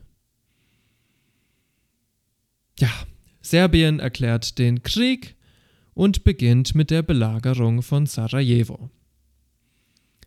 Kurz daraufhin, ähm, erneut zu Beginn des Sommers, kommt es dann zum richtig hitzigen Konflikt, stehen serbische und zunehmend übrigens auch montenegrinische Kräfte an der Grenze, laufen über, es gibt Feuergefechte. Karadzic, das war der Anführer der bosnischen Serben und ein Name, der heute auch mehr oder weniger gleichbedeutend ist mit Genozid, setzte vom ersten Tag an auf eine gezielte und systematische Politik der Vertreibung von Bosniern und versprach der serbischen Minderheit das Blaue vom Himmel. Anfangs unterstützten die Kroaten noch halbherzig die Bosnier, nun werden sie allein gelassen, denn kroatische Interessen gehen vor. Im Januar 1993 ist es dann schließlich soweit, dass sich Bosnier und Kroaten offen bekämpfen. Fuck. Der Krieg wird zunehmend zum Clusterfuck. 94 schafften es die Amerikaner zumindest einen kurzen Waffenstillstand einzuführen und 1995 gelingt es einem vereinten Bosnien-Kroatien-Regiment, die Paramilitärs zurückzudrängen. Das allein reicht aber kaum aus. Ausschlaggebend dafür, dass die Serben an den Verhandlungstisch kamen, waren auch die NATO-Bombardements. Am Morgen hassen wir uns selbst, am Nachmittag die Welt. Das sagt Momelo. Momilo war ein bosnischer Paramilitär, den Anthony Lloyd interviewt hatte. Doch wie das in der Realität meistens so ist, ist alles viel komplexer, als es auf den ersten Blick scheint. Ja, Momilo kämpft für die Bosnier, aber Momilo war ein Serbe. Kein normaler Serbe. Momilo war ein Serbe aus Kroatien, der wiederum aus Kroatien fliehen musste. Und er floh wohin? Natürlich nach Sarajevo, denn in seiner Vorstellung war es unmöglich, dass in so einer friedlichen, multiethnischen, Multikulti-Stadt jemals so ein Konflikt ausbrechen könnte. Er sollte falsch liegen, denn wir haben gerade schon besprochen, dass die JNA damit anfing, die Stadt zu belagern. Am Ende setzte er, obwohl er selber Serbe war, alles daran, gegen die JNA und gegen Milosevic zu kämpfen. Diese diversen Eindrücke und Meinungen der verschiedenen Kriegsteilnehmer und Parteien sind einige der wenigen wertvollen Passagen in Lloyds Buch. Übrigens, genauso wie es Serben gab, die gegen Milosevic gekämpft haben, gab es zum Beispiel Bosnier, die die NATO-Bombardements abgelehnt haben, weil da auch Zivilisten zu Schaden kamen. Und es gab auch dermaßen viele Kroaten, Serben und Bosnier, die überhaupt gar keinen Bock auf diesen Krieg hatten und eigentlich viel lieber zum geeinten Jugoslawien zurückkehren wollten. Also, ganz kurz gefasst, wie wir es vorhin schon gesagt hatten, die Meinungen und Ansichten der Leute zu diesem Krieg verliefen gar nicht ausschließlich anhand der ethnischen oder kulturellen Linien. Das kann man so nie sagen. Kommen wir mal zum Kosovo. Im Kosovo war trotz der Kriege in Jugoslawien die Lage relativ stabil. 1996 kam es infolge von Wahlen zum Präsidenten und auch zum Parlament zu Unmut in der Bevölkerung. Das Ganze ging aber nicht in Ausschreitungen über. Im gleichen Jahr, also gegen Ende 96, war es dann aber soweit, die ersten gewalttätigen Ausschreitungen waren da und es gab Angriffe auf öffentliche Institutionen. Zu den Anschlägen hatte sich die UCK, eine paramilitärische Untergrundbewegung, bekannt. Sie wird aus der Schweiz geführt und die war auch eine Menschenrechtsorganisation. Zusätzlich muss man dazu sagen, es gibt mehrere Kommentare, wo hier gesagt wird, dass man das erste Mal so eine verschwimmende Linie zwischen hochkriminalisierter Organisation und Paramilitär gesehen hat. Die haben teilweise Drogen gehandelt, um Geld mhm. heranzuschaffen und ähnliches. Also das ist das, was wir ja quasi heute im Nahen Osten den Terrororganisationen ja. alle vorwerfen. Und hier werden sie auch noch als Menschenrechtsorganisation betitelt und aus der Schweiz geführt und haben bestimmt auch einige Vorzüge, was Recht angeht. Also du sprichst hier eine so unglaublich wichtige Sache ab, nämlich dass sich die Dynamik des Krieges konstant verändert. Wir hatten ja gesagt, am Anfang war die JNA manchmal auch dabei, Konflikte zu stillen. Später hat sie sie ja. eher angefochten. Anfangs waren die Paramilitärs tatsächlich sowas wie Heimatsarmeen, also irgendwelche Leute, die irgendwie ihren autonomen Staat schützen wollten. Später waren die Paramilitärs zunehmend einfach nur kleine Mafias und genozidale Trupps wie ein bisschen die Einsatzgruppen der SS, ne? Und eine Sache, die auch noch extrem wichtig ist, die aber fast niemand anführt, ist, dass in diesem Jugoslawien-Konflikt ganz viele Leute gekämpft haben, die gar nicht aus Jugoslawien waren. Das waren nämlich irgendwelche abgefuckten Söldner oder Milizen, unter anderem natürlich aus den ähm, Kriegen von Amerika gegen die ex-kolonialen Staaten und von der französischen Fremdenlegion und natürlich auch zum Beispiel solche Leute wie Mujahedin oder Taliban was für mich noch so ein großes Uff war, war, dass die führenden Köpfe der UCK sich mit den Geheimdiensten von USA und England getroffen hatten und mehrere so verschlossene Türengespräche geführt haben. Das heißt, dass auch hier definitiv eine Unterstützung des Westens abgesichert wurde im Voraus für alle Aktionen. Und ich meine, wir wollen nicht in die gleiche Falle tappen wie Parenti, quasi, dass wir ständig Entschuldigungen machen für die Serben und legitimieren, was die Serben tun. Aber es ist doch ein furchtbar interessantes Muster, dass es zwar einerseits so ist, dass der Großteil der Gewalt gegen ethnische Minderheiten von Serben ausgeht, aber dass es doch anfangs ganz häufig so ist, dass es ein oder zwei dezidierte Massaker gibt, die die Serben überhaupt auf den Plan bringen, quasi. Ne? Vukovar war ja zuerst ein Massaker von Kroaten an Serben, dann später haben die Serben die Stadt eingenommen und die Rolle direkt umgekehrt. Aber Ja. es gibt häufig sowas wie Provokationen, sage ich mal, wo für mich ganz offensichtlich ist, dass es die Serben irgendwie dazu anstiften soll, auch einen Krieg zu beginnen. Also mitunter hatten vielleicht die herrschenden Klassen in den einzelnen Teilrepubliken überhaupt nichts gegen Bürgerkrieg oder Krieg generell. Die sahen da vielleicht ihren eigenen Profit schon. Diese Phase des Kosovo-Kriegs ist dann auch offensichtlich kein simpler Angriffskrieg, sondern ein extrem intensiver Bürgerkrieg. Ähm, mehr das zumindest als ein Krieg zwischen Nationen oder Armeen, denn ein Großteil der involvierten Soldaten ist gar nicht Teil irgendeiner Armee wie der JNA, sondern Teil von irgendwelchen komischen paramilitärischen Verbänden. Es entsteht ebenfalls eine klare Spirale der Gewalt. Albaner töten Serben, die serbische Polizei führt darauf Hinrichtungen durch und brennt ganze Dörfer nieder. Die Uceka startet eine Großoffensive, daraufhin wieder die Serben. Der Weltsicherheitsrat macht sich Sorgen um die heftigen Kämpfe im Kosovo. Bei der genannten Großoffensive auf die Stadt Rahovec wurden 42 Menschen getötet und 40 sind noch vermisst. Es sollte dann aber auch zu Verhandlungen kommen, aber Verhandlungen gestalten sich schwierig, da seitens der UCK niemand gefunden wurde, der irgendwie bereit wäre, sich an den Tisch zu setzen. Die haben halt alle gesagt, nee, frag mal den da drüben. Die Verhandlungen zwischen Serbien und der NATO verliefen dann ebenfalls schleppend und wurden irgendwann abgebrochen.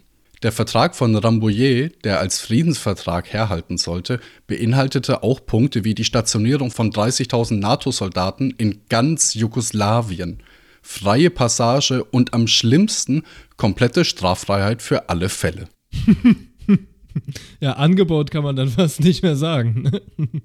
Auch vielleicht was noch wichtig ist an dieser Stelle, die Änderungen wurden irgendwie eine halbe Stunde oder Stunde vorher dann nochmal hingelegt und wurde gesagt, ja, das ist jetzt der neue Vertrag, äh, könnt nochmal drüber fliegen, wir haben noch an 248.000 Passagen was geändert, Yep. aber ist nichts Wildes. Ja, also ganz normaler NATO-Knebelvertrag halt, wie man Ja. die schon kennt. Wie die jugoslawische Delegation reagiert, könnt ihr euch dann auch denken. Die Reaktion der NATO war dann die Operation Allied Forces, bei der teils 1000 Flieger der NATO gleichzeitig Bomben auf Jugoslawien warfen. Ich bin kein Fan von so Zahlen, aber ich habe die Kosten gelesen, weil immer Kosten so ein Ding bei Krieg sind. Das Mhm. nutzen alle gerne, um das zu vergleichen. Die Kosten des Einsatzes und der Folgen, der direkten Folgen, waren 60 Milliarden D-Mark, wobei allein 21 oder 24 Milliarden D-Mark Kosten für die Bomben waren. Fuck. Für Bomben, Kriegsgerät, Soldatenlohn, Bereitstellung, Sprit, halt alles Mögliche, was dadurch anfällt, ist ja ein Riesenprozess, so eine Armee zu bewegen. Yep. Und die Langzeitkosten werden mit bis zu 600 Milliarden D-Mark geschätzt.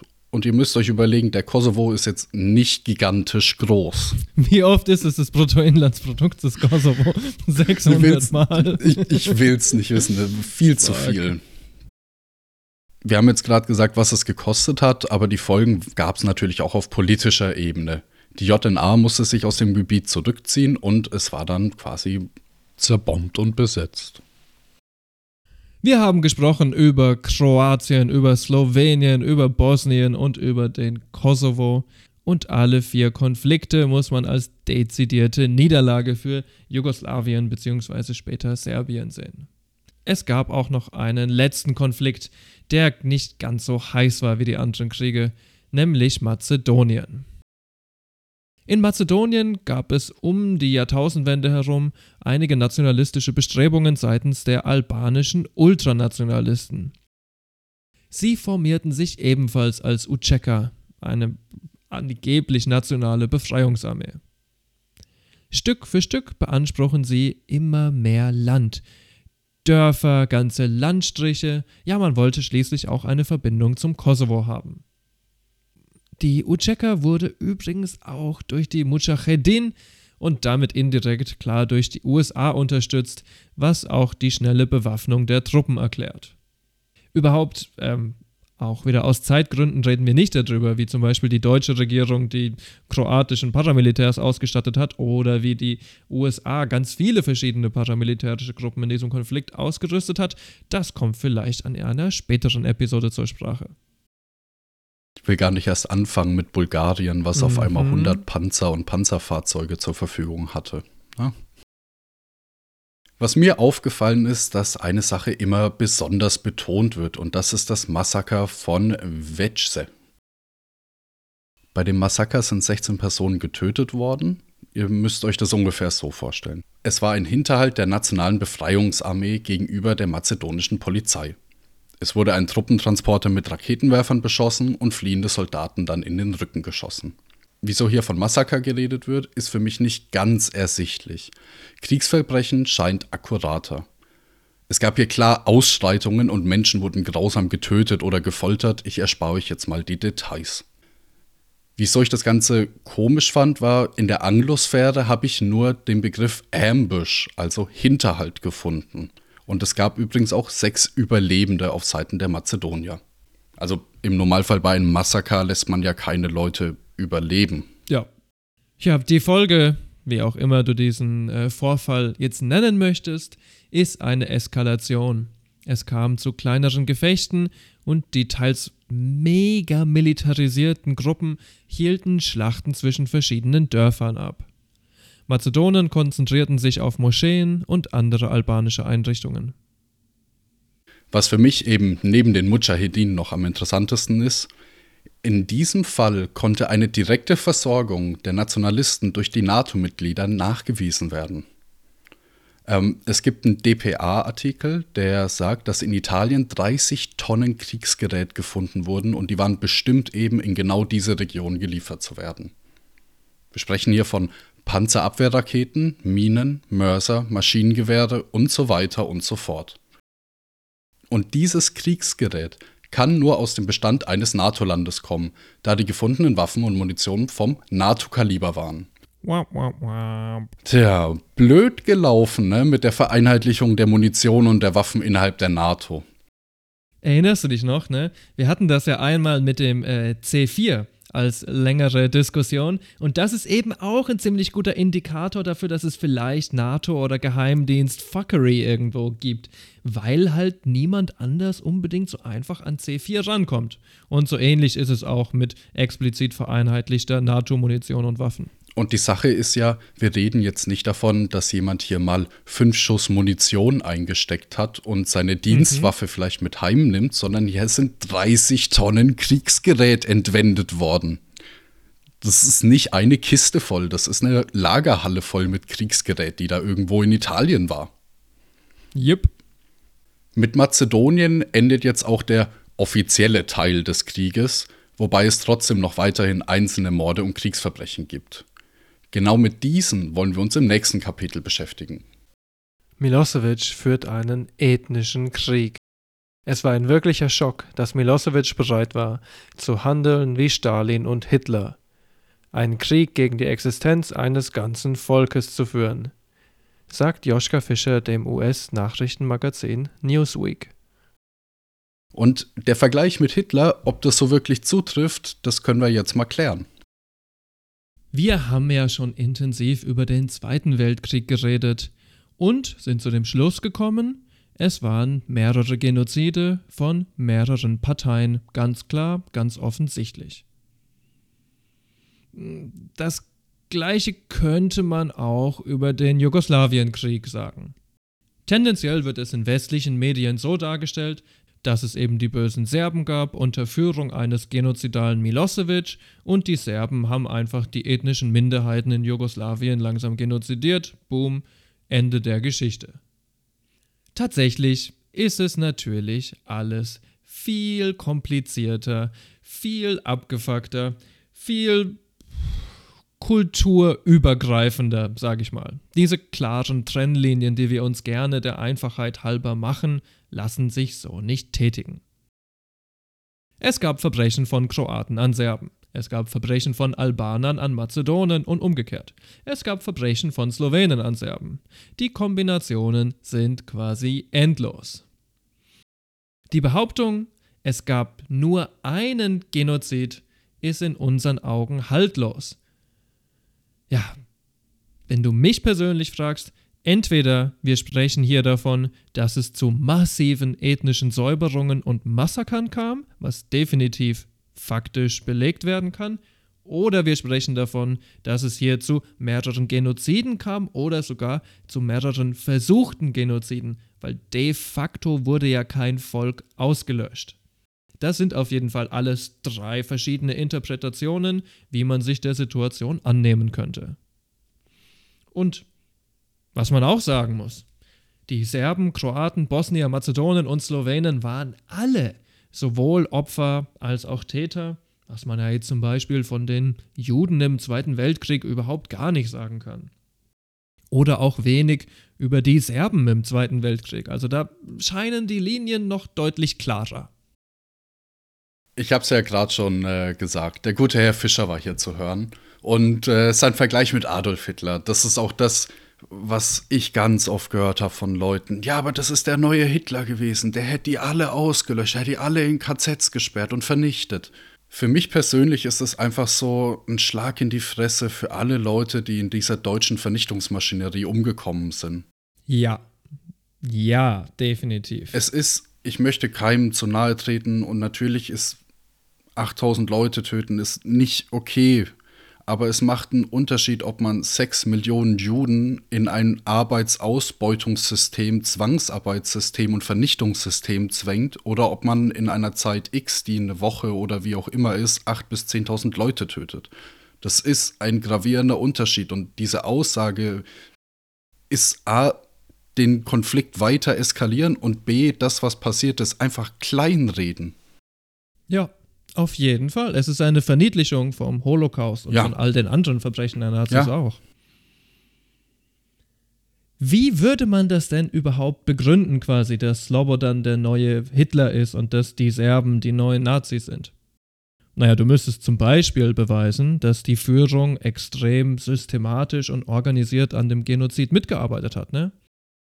Du müsstest auch irgendwie beweisen, dass die JNA so ähnlich wie die Wehrmacht und die SS ganz bewusst instruiert wurde, hier Kriegsverbrechen zu begehen und genozidal zu agieren. Tatsächlich wissen wir inzwischen faktisch, ist die JNA mitunter nicht der wichtigste Akteur in diesen ganzen Konflikten. Nein, im Gegenteil, eigentlich die Massaker werden größtenteils verübt von den paramilitären Einheiten und den Heimatarmeen. Und da gibt es alles. Es gibt die Skorpione, es gibt die Armee der Republika Srpska, es gibt die bosnisch-serbische Armee, es gibt die Kninjas, es gibt die Wölfe von Vuciak, es gibt die Schakale, es gibt die gelben Wespen, es gibt die kroatische Heimatarmee und so weiter und so fort. Auf jeder Seite eigentlich mehrere Akteure und diese einzelnen Paramilitärs bestehen ja oft einfach nur aus irgendwie Zivilisten, denen du eine Knarre in die Hand drückst. Also ja, so ganz so systematisch wie bei uns mit den äh, Vernichtungslagern und den einzelnen Einsatztruppen und den Antipartisanentruppen und der ganzen furchtbar kranken Organisation kann man das einfach nicht nennen. Auch wenn natürlich, sagen wir jetzt mal, die Obrigkeit in Serbien und Milosevic ganz speziell definitiv genozidale Propaganda gebracht haben und definitiv diese Paramilitärs auch unterstützt haben, ne? keine Frage. Aber dieser hohe Grad der Organisation ist nicht im gleichen Maße vorhanden Nein. wie bei den Nazis. Nein. Und es mag sich jetzt irgendwie blöd anhören, aber die Nazis hatten halt mehrere Ebenen dieser Ausbeutung. Es war einmal auf irgendeiner ökonomischen Ebene, die haben ja noch Gewinn aus so. Juden geschlagen. Die haben sie enteignet und einfach als Zwangsarbeiter an die Industrie verkauft für Tage, Monate oder Wochen oder wie auch immer. Also das ist was anderes. Und ja, eben das mit der JNA. Wir haben ja gehört, in Vukovar war es dann so, die haben die Schlüssel zur Stadt quasi übergeben und danach ist ja. das Massaker verübt worden. Es war nicht Exakt. so, dass die JNA dann einfach durchgefahren ist und alle Zivilisten abgeballert hat. Es, es fällt mir schwer zu akzeptieren, dass man die Volksarmee von Jugoslawien als die alleinigen Übeltäter in diesem ganzen Konflikt darstellt und den Westen, der ja diese ganzen paramilitären Strukturen kannte oder zu einem gewissen Grad kannte und auch unterstützt hat, keine einzige Schuld zugeschoben wird. Jupp. Tatsächlich ist es sogar faktisch so, dass zum Beispiel in Kroatien die JNA kurz vor Beginn des Krieges noch voll viele Gegenden entwaffnet hat. Also es gab tatsächlich aktiv das Ziel, die Waffen in der Zivilbevölkerung deutlich zu reduzieren, um eben solchen Sachen schon von vorne entgegenzuwirken. Aber dann hat halt die NATO und auch andere Akteure in diesen Gebieten wieder Waffen verteilt. Was ich dann noch gesehen hatte, war dass dann Zivilbevölkerung Autos in den Weg gestellt hat und Panzer dann über die Autos fahren und die mit Molotow-Cocktails auf die Panzer geworfen haben und ähnliche Aktionen. Und ich war erstaunt, wie ruhig die Panzerfahrer geblieben sind. Die haben nichts gemacht, die haben das Auto weggeschoben von der Straße und sind weitergefahren. Ja, man könnte ja sagen, wenn jetzt hier irgend so eine genozidale Grundstimmung geherrscht hätte, hätten die ja reingeschossen in die Menschenmenge. Da stehen ja. 50, 100 Menschen, die auch noch eine Kiste Molotow-Cocktails dabei tragen. Da könntest du einfach reinschießen mit einer Panzergranate, wären diese ganzen Leute ausgelöscht und dein Ziel wäre ein bisschen mehr erfüllt. Also es fehlen alle Aspekte dieses, geht gezielt raus und vernichtet sie auf der flächendeckenden Ebene des Militärs. Tut mir leid, das fehlt. Das ist nicht wie in der Wehrmacht, das ist nicht wie in der SS. Und dann gibt es natürlich noch einen anderen Aspekt, den wir hier sehr, sehr, sehr stark betonen müssen, nämlich den der Vertreibung. Es muss ja nicht quasi die physische Auslöschung einer Partei sein. Du kannst ja auch einfach sagen, wir befreien jetzt zum Beispiel Kroatien von Serben oder wir befreien ähm, den bosnischen Republika Srpska-Staat von Muslimen oder was weiß ich. Also physische Auslöschung war nicht unbedingt immer das Ziel. Und ich meine, jemand gewalttätig zu vertreiben ist ja auch schon schlimm genug. Also man muss ja nicht Sachen immer und immer und immer weiter hochstilisieren. Das ist ja an sich schon mega abgefuckt. Und wir haben zum Beispiel ähm, über Kroatien jetzt schon viel geredet. In Vukovar wurden erst die Serben vertrieben, dann nach der Übernahme wurden die Kroaten vertrieben. Generell ähm, als die JNA und die serbischen Paramilitärs einmarschieren in Kroatien, werden unendlich viele Leute vertrieben.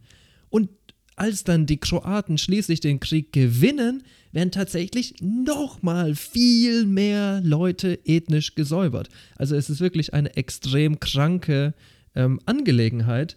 Und man darf nicht nur auf die Morde und auf die Massengräber gucken, weil Vertreibung an sich natürlich auch schon eine schlimme Sache ist. Ne? Und sicherlich wilde Vertreibungen gab es auch bei den Nazis, aber das war nicht unbedingt der Hauptaugenmerk, ne? Das muss man so mal sagen. Ja, es war mehr die Vernichtung. Ja. Was für mich so ein bisschen äh, raussticht, ist, dass halt hier eher die Lebensgrundlage der Leute vernichtet wurde. Also. Stimmt. Einerseits hatten wir ja schon gesagt, dass wir von den materiellen Grundbedingungen unsere Kultur erschaffen und dann unsere Kultur wieder die materiellen Dinge beeinflusst. Und auch hier war es so, dass Religionsinstitutionen oder irgendwelche Clubs oder Vereine eben gezielt angegriffen wurden, um dein kulturelles Leben auszulöschen, um dich auf deinen Job zu reduzieren. Und wenn man den dir noch mhm. wegnimmt, dann hast du nichts mehr und du verlierst dein Haus und du musst weg. Ja, das passt tatsächlich recht gut auf den Terminus kultureller Genozid, der heute für alles und Mögliche angewendet wird. Auch ein bisschen ein Problem, was ich habe. Ne? Ist es Genozid, wenn du zum Beispiel einem Volk die Sprache verbietest? Hm, Würde ich noch nicht gleich ganz genau so weit gehen. Aber es ist natürlich ein wichtiger Aspekt, den wir auch nicht ignorieren wollen. Der kulturelle Aspekt ist sehr wichtig und es ist erneut nicht physische Zerstörung oder Vernichtung. Es ist was anderes, was eine ähnliche Intention hat. Ja, beziehungsweise die Wirkung war halt die gleiche, eben dass 150.000 Leute aus Kroatien einen Exodus vollziehen mussten und eben zurück in Land gehen müssen, wo sie ja eigentlich gar nicht wohnen, sondern sie wohnen ja eigentlich in Jugoslawien, was jetzt Kroatien mhm. heißt. Yep. Es wird es wird den Leuten auch einfach die falsche Identität aufgestülpt. Sie müssen dann auf ja. einmal zu Serben werden, weil sie eben nicht mehr Serben in Kroatien, Jugoslawien ja. Vorher sein haben dürfen. sie sich vielleicht gar keine Gedanken gemacht, eben. was ich jetzt konkret eben. bin. Sie waren ja. einfach Teil der Stadt, Teil ihres sozialen Kulturkreises und Teil ihrer Umgebung, aber jetzt nicht irgendwie identifiziert durch meine Geburt, meine Religion und Co., sondern ich habe da halt gelebt. Wir haben jetzt einige vielleicht sogar überzeugende Argumente gebracht, wieso es denn wirklich was ganz anderes ist als der Genozid der Nazis. Wir müssen jetzt aber auch den Elefanten im Raum ansprechen, nämlich auf welche Arten und Weisen es dem Genozid der Nazis durchaus ähnelt. Heißt ganz konkret, wir sprechen jetzt über Kriegsverbrechen, Morde und Massaker. Und ähm, ja, leider gab es die meisten davon im Bosnienkrieg.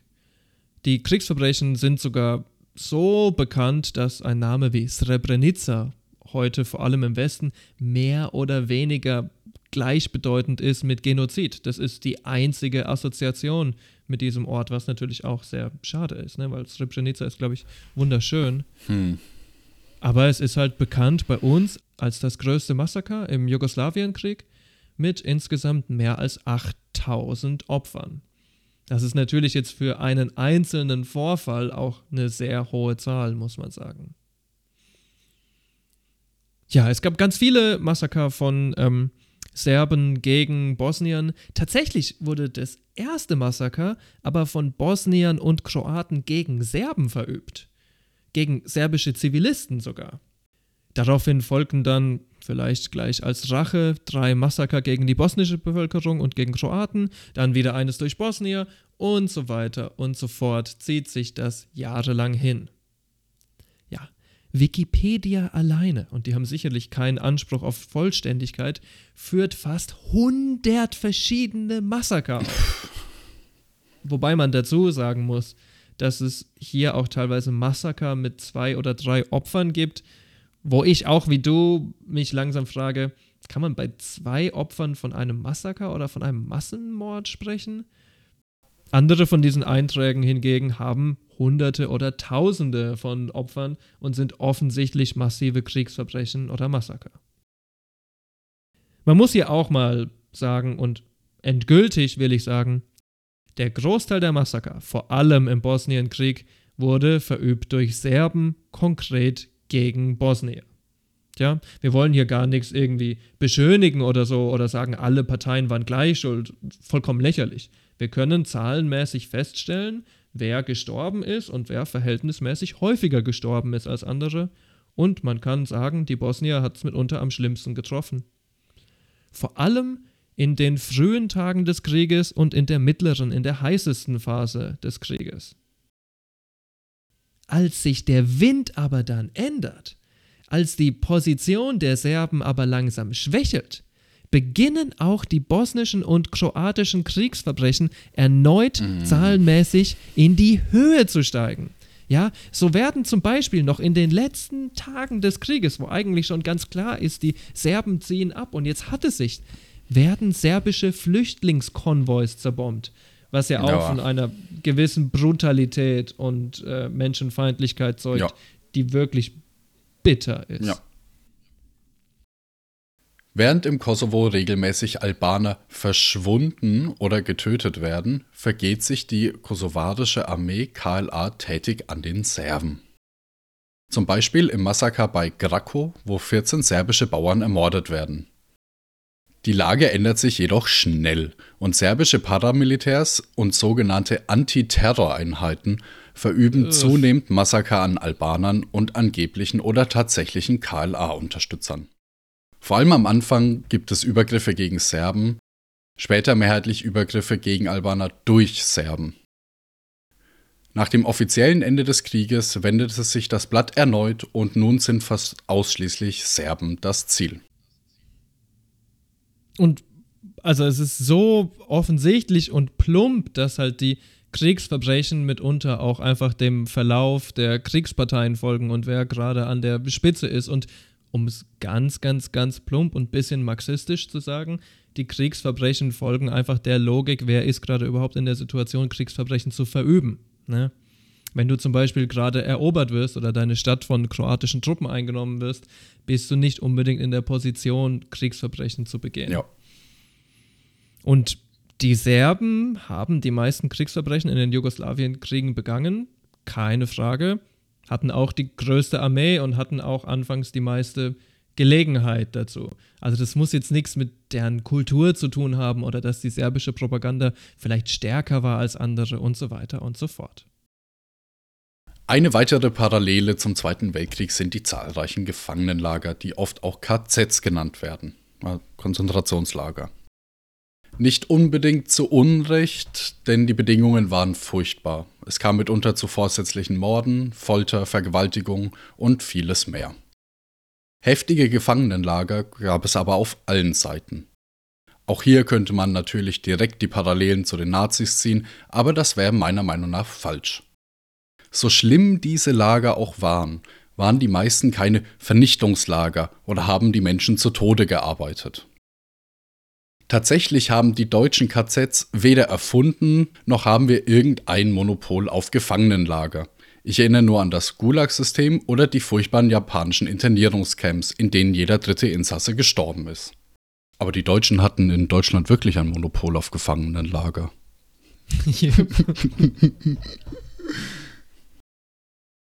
Der Simi hat ja im Endeffekt schon sein Fazit gesagt zu diesem Jugoslawien-Nazi-Vergleich und ich möchte auch nochmal meinen Senf dazugeben. Dass es im Verlauf der Jugoslawienkriege zu Massakern, Vertreibungen und ethnischen Säuberungen kam, ist keine Meinung, das ist ein Faktum, da braucht man nicht drüber zu diskutieren. Dass ein großer Teil davon durch ethnische Serben verübt wurde, ist ebenfalls ein gesichertes Faktum, braucht man auch nicht drüber zu diskutieren. In den Jugoslawienkriegen sind insgesamt ca. 140.000 Menschen gestorben, viele davon Zivilisten. Das ist eine gigantische Tragödie. Aber bei mehr als 22 Millionen Menschen in Jugoslawien ist es tatsächlich trotz aller Grausamkeiten nicht vergleichbar mit dem, was im Zweiten Weltkrieg geschehen ist. Viel, viel, viel brutaler als die 140.000 Toten, die ja eh schon schlimm sind, ist nämlich die Zahl der Flüchtlinge und Vertriebenen. Vier Millionen Flüchtlinge und Vertriebene. Quasi eine von vier oder eine von fünf Personen musste fliehen oder wurde aus dem eigenen Land vertrieben. Das ist sehr, sehr, sehr viel. Ja, sicherlich kann man auch argumentieren, dass es im Jugoslawienkrieg Genozid gab. Kann man, denke ich, gut begründen und argumentieren. Haben wir eigentlich auch gar nicht irgendwie groß gegen argumentiert. Wir wollen es ja. nur nicht vereinheitlicht haben, dass irgendwie einer der Böse ist und der hat alle anderen mit der Keule umgehauen, weil das war es halt nicht. Ist es aber jetzt wirklich nötig, jeden Genozid mit dem Holocaust und mit den Nazis zu vergleichen? Wir haben es echt schon häufig gesagt, wir mögen euch nicht Zahlen um die Ohren ballern, man hat so wenig Bezug zu Zahlen, man kann nicht so viel damit anfangen, aber trotzdem muss ich jetzt ganz kurz mal Zahlen bringen. Alleine 20 Millionen Zivilisten starben in der Sowjetunion. Sechs Millionen Juden verloren das Leben als Folge des Angriffskriegs des Dritten Reichs. Wo steht das im Verhältnis zu dem schlimmsten Massaker in Jugoslawien, wo 8000 Menschen starben, oder zu den Jugoslawienkriegen, die furchtbar schlimm waren, aber wo 140.000 Menschen nur starben? Selbst wenn wir den ganz konkreten Vergleich ziehen, wenn wir jetzt sagen, okay, Zweiter Weltkrieg war ja gigantisch, da haben Millionen von Menschen mitgemacht, lass es nur auf Jugoslawien beschränken, ja? Wirklich nur auf Jugoslawien gucken. Jugoslawien im Zweiten Weltkrieg hatte eine recht kleine Population von was weiß ich 10 Millionen. Und es sind zwischen 200 und 300.000 Serben gestorben. Nicht Menschen insgesamt, nur Serben. Ja? Die Zahl der genozidierten Serben ist höher als alle, alle, alle, alle Toten des gesamten Jugoslawien-Konflikts zusammengerechnet. Und deswegen meine ich eben, gibt es keine Verhältnismäßigkeit zwischen den Verbrechen der Ustasche und der Nazis und den Verbrechen zum Beispiel der KLA oder der JNA oder der Vukova-Wölfe oder wie sich diese ganzen beschissenen Paramilitärs auch immer nennen mögen. Ich kann für mich persönlich frei heraus sagen, dass viele der Paramilitärs Massaker begangen haben, dass einige der Paramilitärs ganz klar einen Genozid wollten und dies auch so gut durchgeführt hatten, wie sie nur konnten. Ob man jetzt dem Staat Serbien oder Kroatien systematisch Genozid vorwerfen kann, ist eine andere Frage, die ich hier gar nicht endgültig beantworten will. Wie sehr die Paramilitärs tatsächlich gelenkt wurden, ist eine andere sehr wichtige Frage. Sicherlich muss man sich abschließend auch die Frage stellen, ob die massive rassistische und xenophobe Propaganda nicht auch ausschlagend war und ob ergo Milosevic und Tutschmann nicht auch konkrete Schuld an den Vorkommnissen haben. Du hast von vier Millionen Flüchtlingen geredet. Je, quasi jede fünfte Person musste fliehen. Yep. Wenn doch Slowenien und Kroatien mal eben drei Monate mit ihrer Unabhängigkeit warten können, weil sich die NATO, die EU, was weiß ich, welche Atlantikbrücke oder Brücke wohin sich gedacht hat, mhm. das wäre nicht so gut für uns im Moment. Wieso können diese Leute dann nicht auch sagen, überlegt euch mal, welche Konsequenzen das denn hätte für euer Erfolg? Weil anscheinend ist denen ja offensichtlich bekannt, welche Folgen das Ganze hat. Ich meine, sie haben alle Kanäle, Absolut. sie kennen alle Untergrundorganisationen, sie wissen, wer welche Waffen mhm. hat und so weiter. Das ist zugelassen worden von einigen ja. Leuten in hohen Positionen, dass diese Massaker vielleicht nicht so geplant, aber dass Massaker stattfinden und dass das Ganze ausartet. Und diese Leute brauchen dann nicht mit dem Holocaust kommen und mit dem Finger zeigen. Ja, man muss ganz klar sagen, es wurde einfach in Kauf genommen. Ja. Die Flüchtlinge waren auch überhaupt gar kein Problem für uns, im Gegenteil. Die wurden von uns erzeugt als Arbeitskraft. Ja, mit dem, wenn man das genau. böse framet, sind das Leute, die uns zu uns kommen, kein Geld haben, bei dir zur Miete wohnen müssen, keine Versicherung haben, nichts. Die müssen die dreckigsten Job machen zum hungersten Hungerslohn, den man sich ja. überhaupt nur denken kann. Und ja. wir haben es gesagt, tausend Jets waren von der NATO beteiligt und haben ein Land bombardiert. Ich will nicht wissen, wie viele Wohnhäuser da als Kollateralschaden eben neben dem Wasserversorgungswerk leider mit in die Luft geflogen sind. Jupp. Der reine Fingerzeig auf Jugoslawien und auf die politische Elite ist halt einfach der falsche Ansatz und der Vergleich dann mit unserer Vergangenheit ist einfach noch dann so der Stiefeltritt hinterher. Ja, schön gesagt. Und dass unsere Politiker die Chutzpe haben, sowas auszusprechen, nee.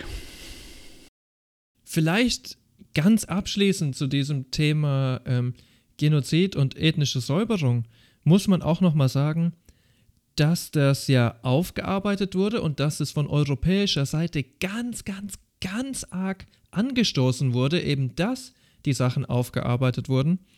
Und äh, famously, so Leute wie äh, Mladic oder so wurden dann auch vor Gericht gebracht, wurden ähm, verklagt wurden verurteilt, ja. Aber natürlich nicht alle Verbrecher. Selbstverständlich nicht alle Verbrecher, vor allem nicht die, mit denen wir zusammengearbeitet haben, ne? Und ähm, während die Bosnier und die Kosovaren zum Beispiel recht erfolgreich für die Anerkennung der Kriegsverbrechen kämpfen, ist das vielleicht bei den Kroaten nicht ganz so erfolgreich und bei den Serben überhaupt nicht erfolgreich. Die Serben haben natürlich auch ein Interesse, dass die Kriegsverbrechen, die tatsächlich gegen sie verübt wurden, irgendwie im öffentlichen Bewusstsein ankommen, dass man darüber redet, dass man wenigstens sagt, okay, das ist passiert.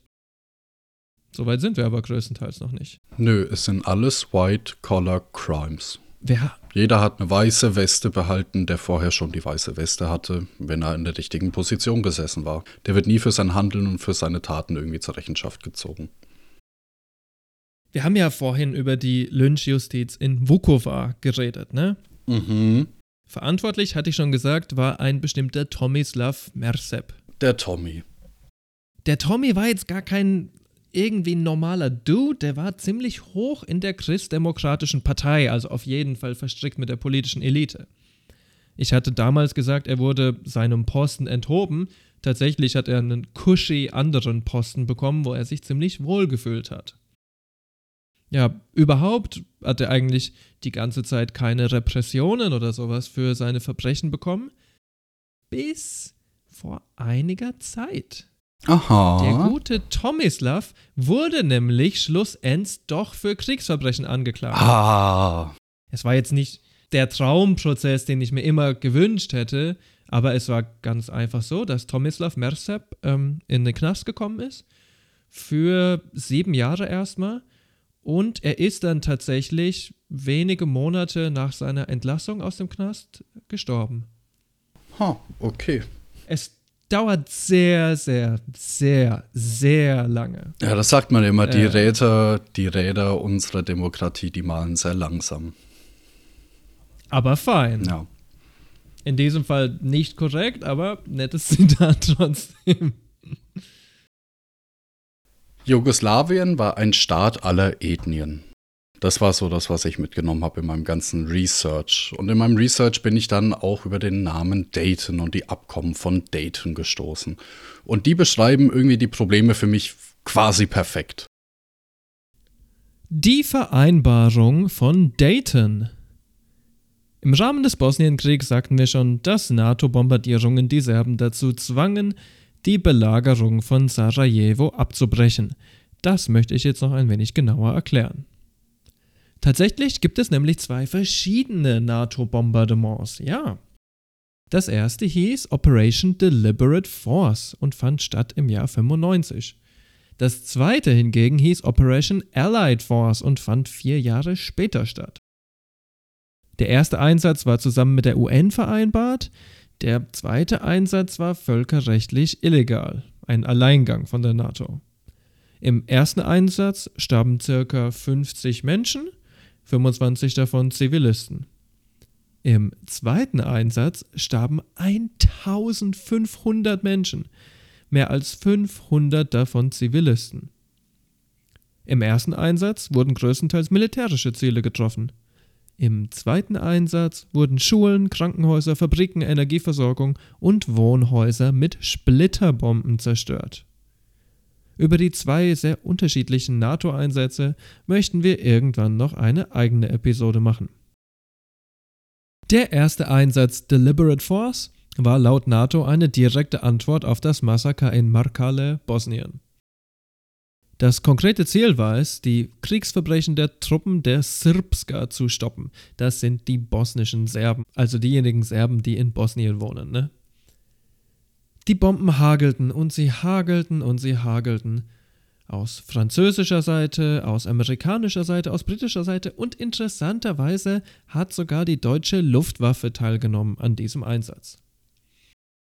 Und die Bomben hageln weiter, so lange bis sich die Truppen der Srpska zum vollständigen Rückzug bereit erklären.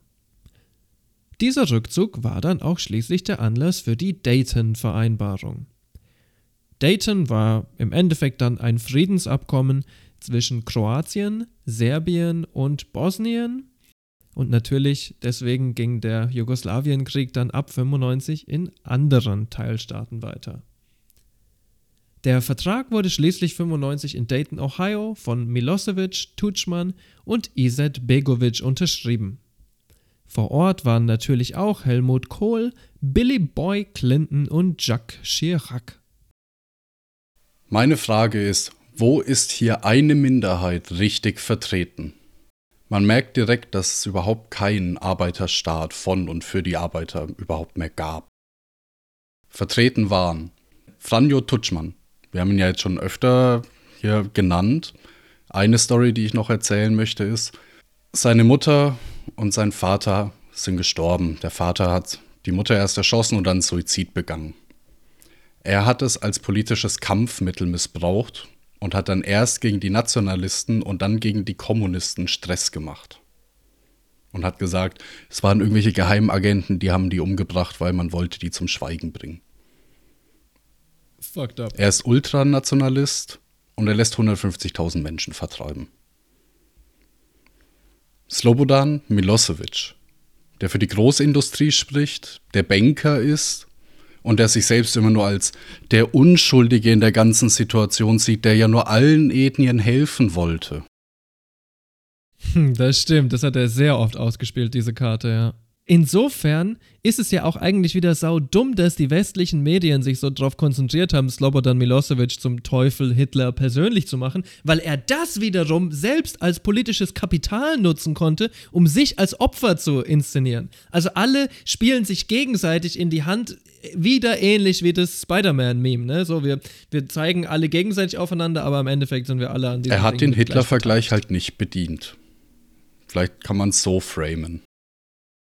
Aber lieber ja. Slobodan, wenn du doch nicht schuld bist an der Misere, aber deine Banken, zu denen du gehört hast, am Ende 30 oder 40 Prozent der Investments in die Wirtschaft machen und dadurch natürlich auch die Zinsen kassieren und das weg vom Staat transferieren. Sei bitte leis, du bist genauso schuld an der ganzen Misere wie alle anderen, die da am Tisch sitzen. Da war noch dabei Alicha Izetbegovic. Während des Zweiten Weltkriegs schloss er sich im Alter von 15 Jahren der Gruppe der Mladi Muslimani an, das sind die jungen Muslimen, einer politisch-religiösen Gruppe, die auf die Muslimbrüderbewegung in Ägypten basiert und im Kriegsverlauf in der Frage gespalten war, ob man jetzt der SS beitreten sollte irgendwie oder den royalistischen Chetniks. Ja. Viktor Tschernomyrdin. Kurz zu seiner Persona. Er hat von 1989 bis 92 war er Vorsitzender des staatlichen Gaskonzert Gazprom. Den kennt er bestimmt. Ja. Oh, 1992 wurde dann von Jelzin zum Ministerpräsidenten der Russischen Föderation ernannt. Einfach mal so, weil er hatte Lust, den Mann dazu zu ernennen. Den Posten hatte er dann bis 98, als dann Jelzin und die Regierung ihn einfach mal wieder entlassen haben, ganz spontan. Äh, Jelzin hat dann später versucht, ihn wieder einzusetzen, aber das Parlament hat irgendwann gesagt, ey, nee, lass den mal bitte draußen aus der Geschichte. Aber auch hier haben wir wieder einen aus der Großindustrie, der natürlich ganz oben mit den Vorstandsräten dann diniert hat. Yep. Es waren dann noch dabei ein paar Europäer und ein paar Amis. Ich glaube, die Namen Kohl und Clinton sind für jeden irgendwie was die Bilder, wenn man diese Gesichter sieht, wie sie dastehen, vor allem Kohl mit seinem Schwabbelgesicht, das ist echt sehr, sehr mm. ekelhaft. Ja, all diese Leute haben sich massiv an ihren Ämtern bereichert und wollten dann für das arme Volk sprechen, wofür sie vorher eigentlich nie gesprochen haben. Sie haben es vertrieben, sie haben es zerbombt, sie haben es ausgebeutet und benutzt. Nichts anderes. Und sehen wir hier nicht noch ein anderes Langzeitmotiv vom DFF-Podcast erfüllt? Nämlich das äh, Lebewort Comprador. Ich meine, gibt es überhaupt ein perfekteres Beispiel für dieses Wort Comprador als diese Leute, die ja nicht nur quasi gesagt haben, ach ja, lass dieses, Krieg, äh, lass dieses Land im Krieg vernichtet werden, geht mir doch am Arsch vorbei, solange ich hier die Staatsunternehmen privatisieren kann.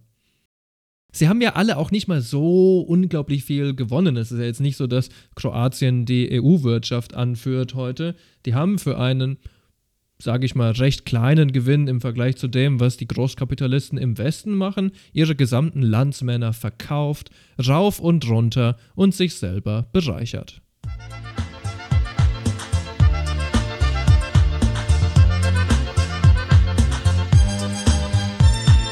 Ja,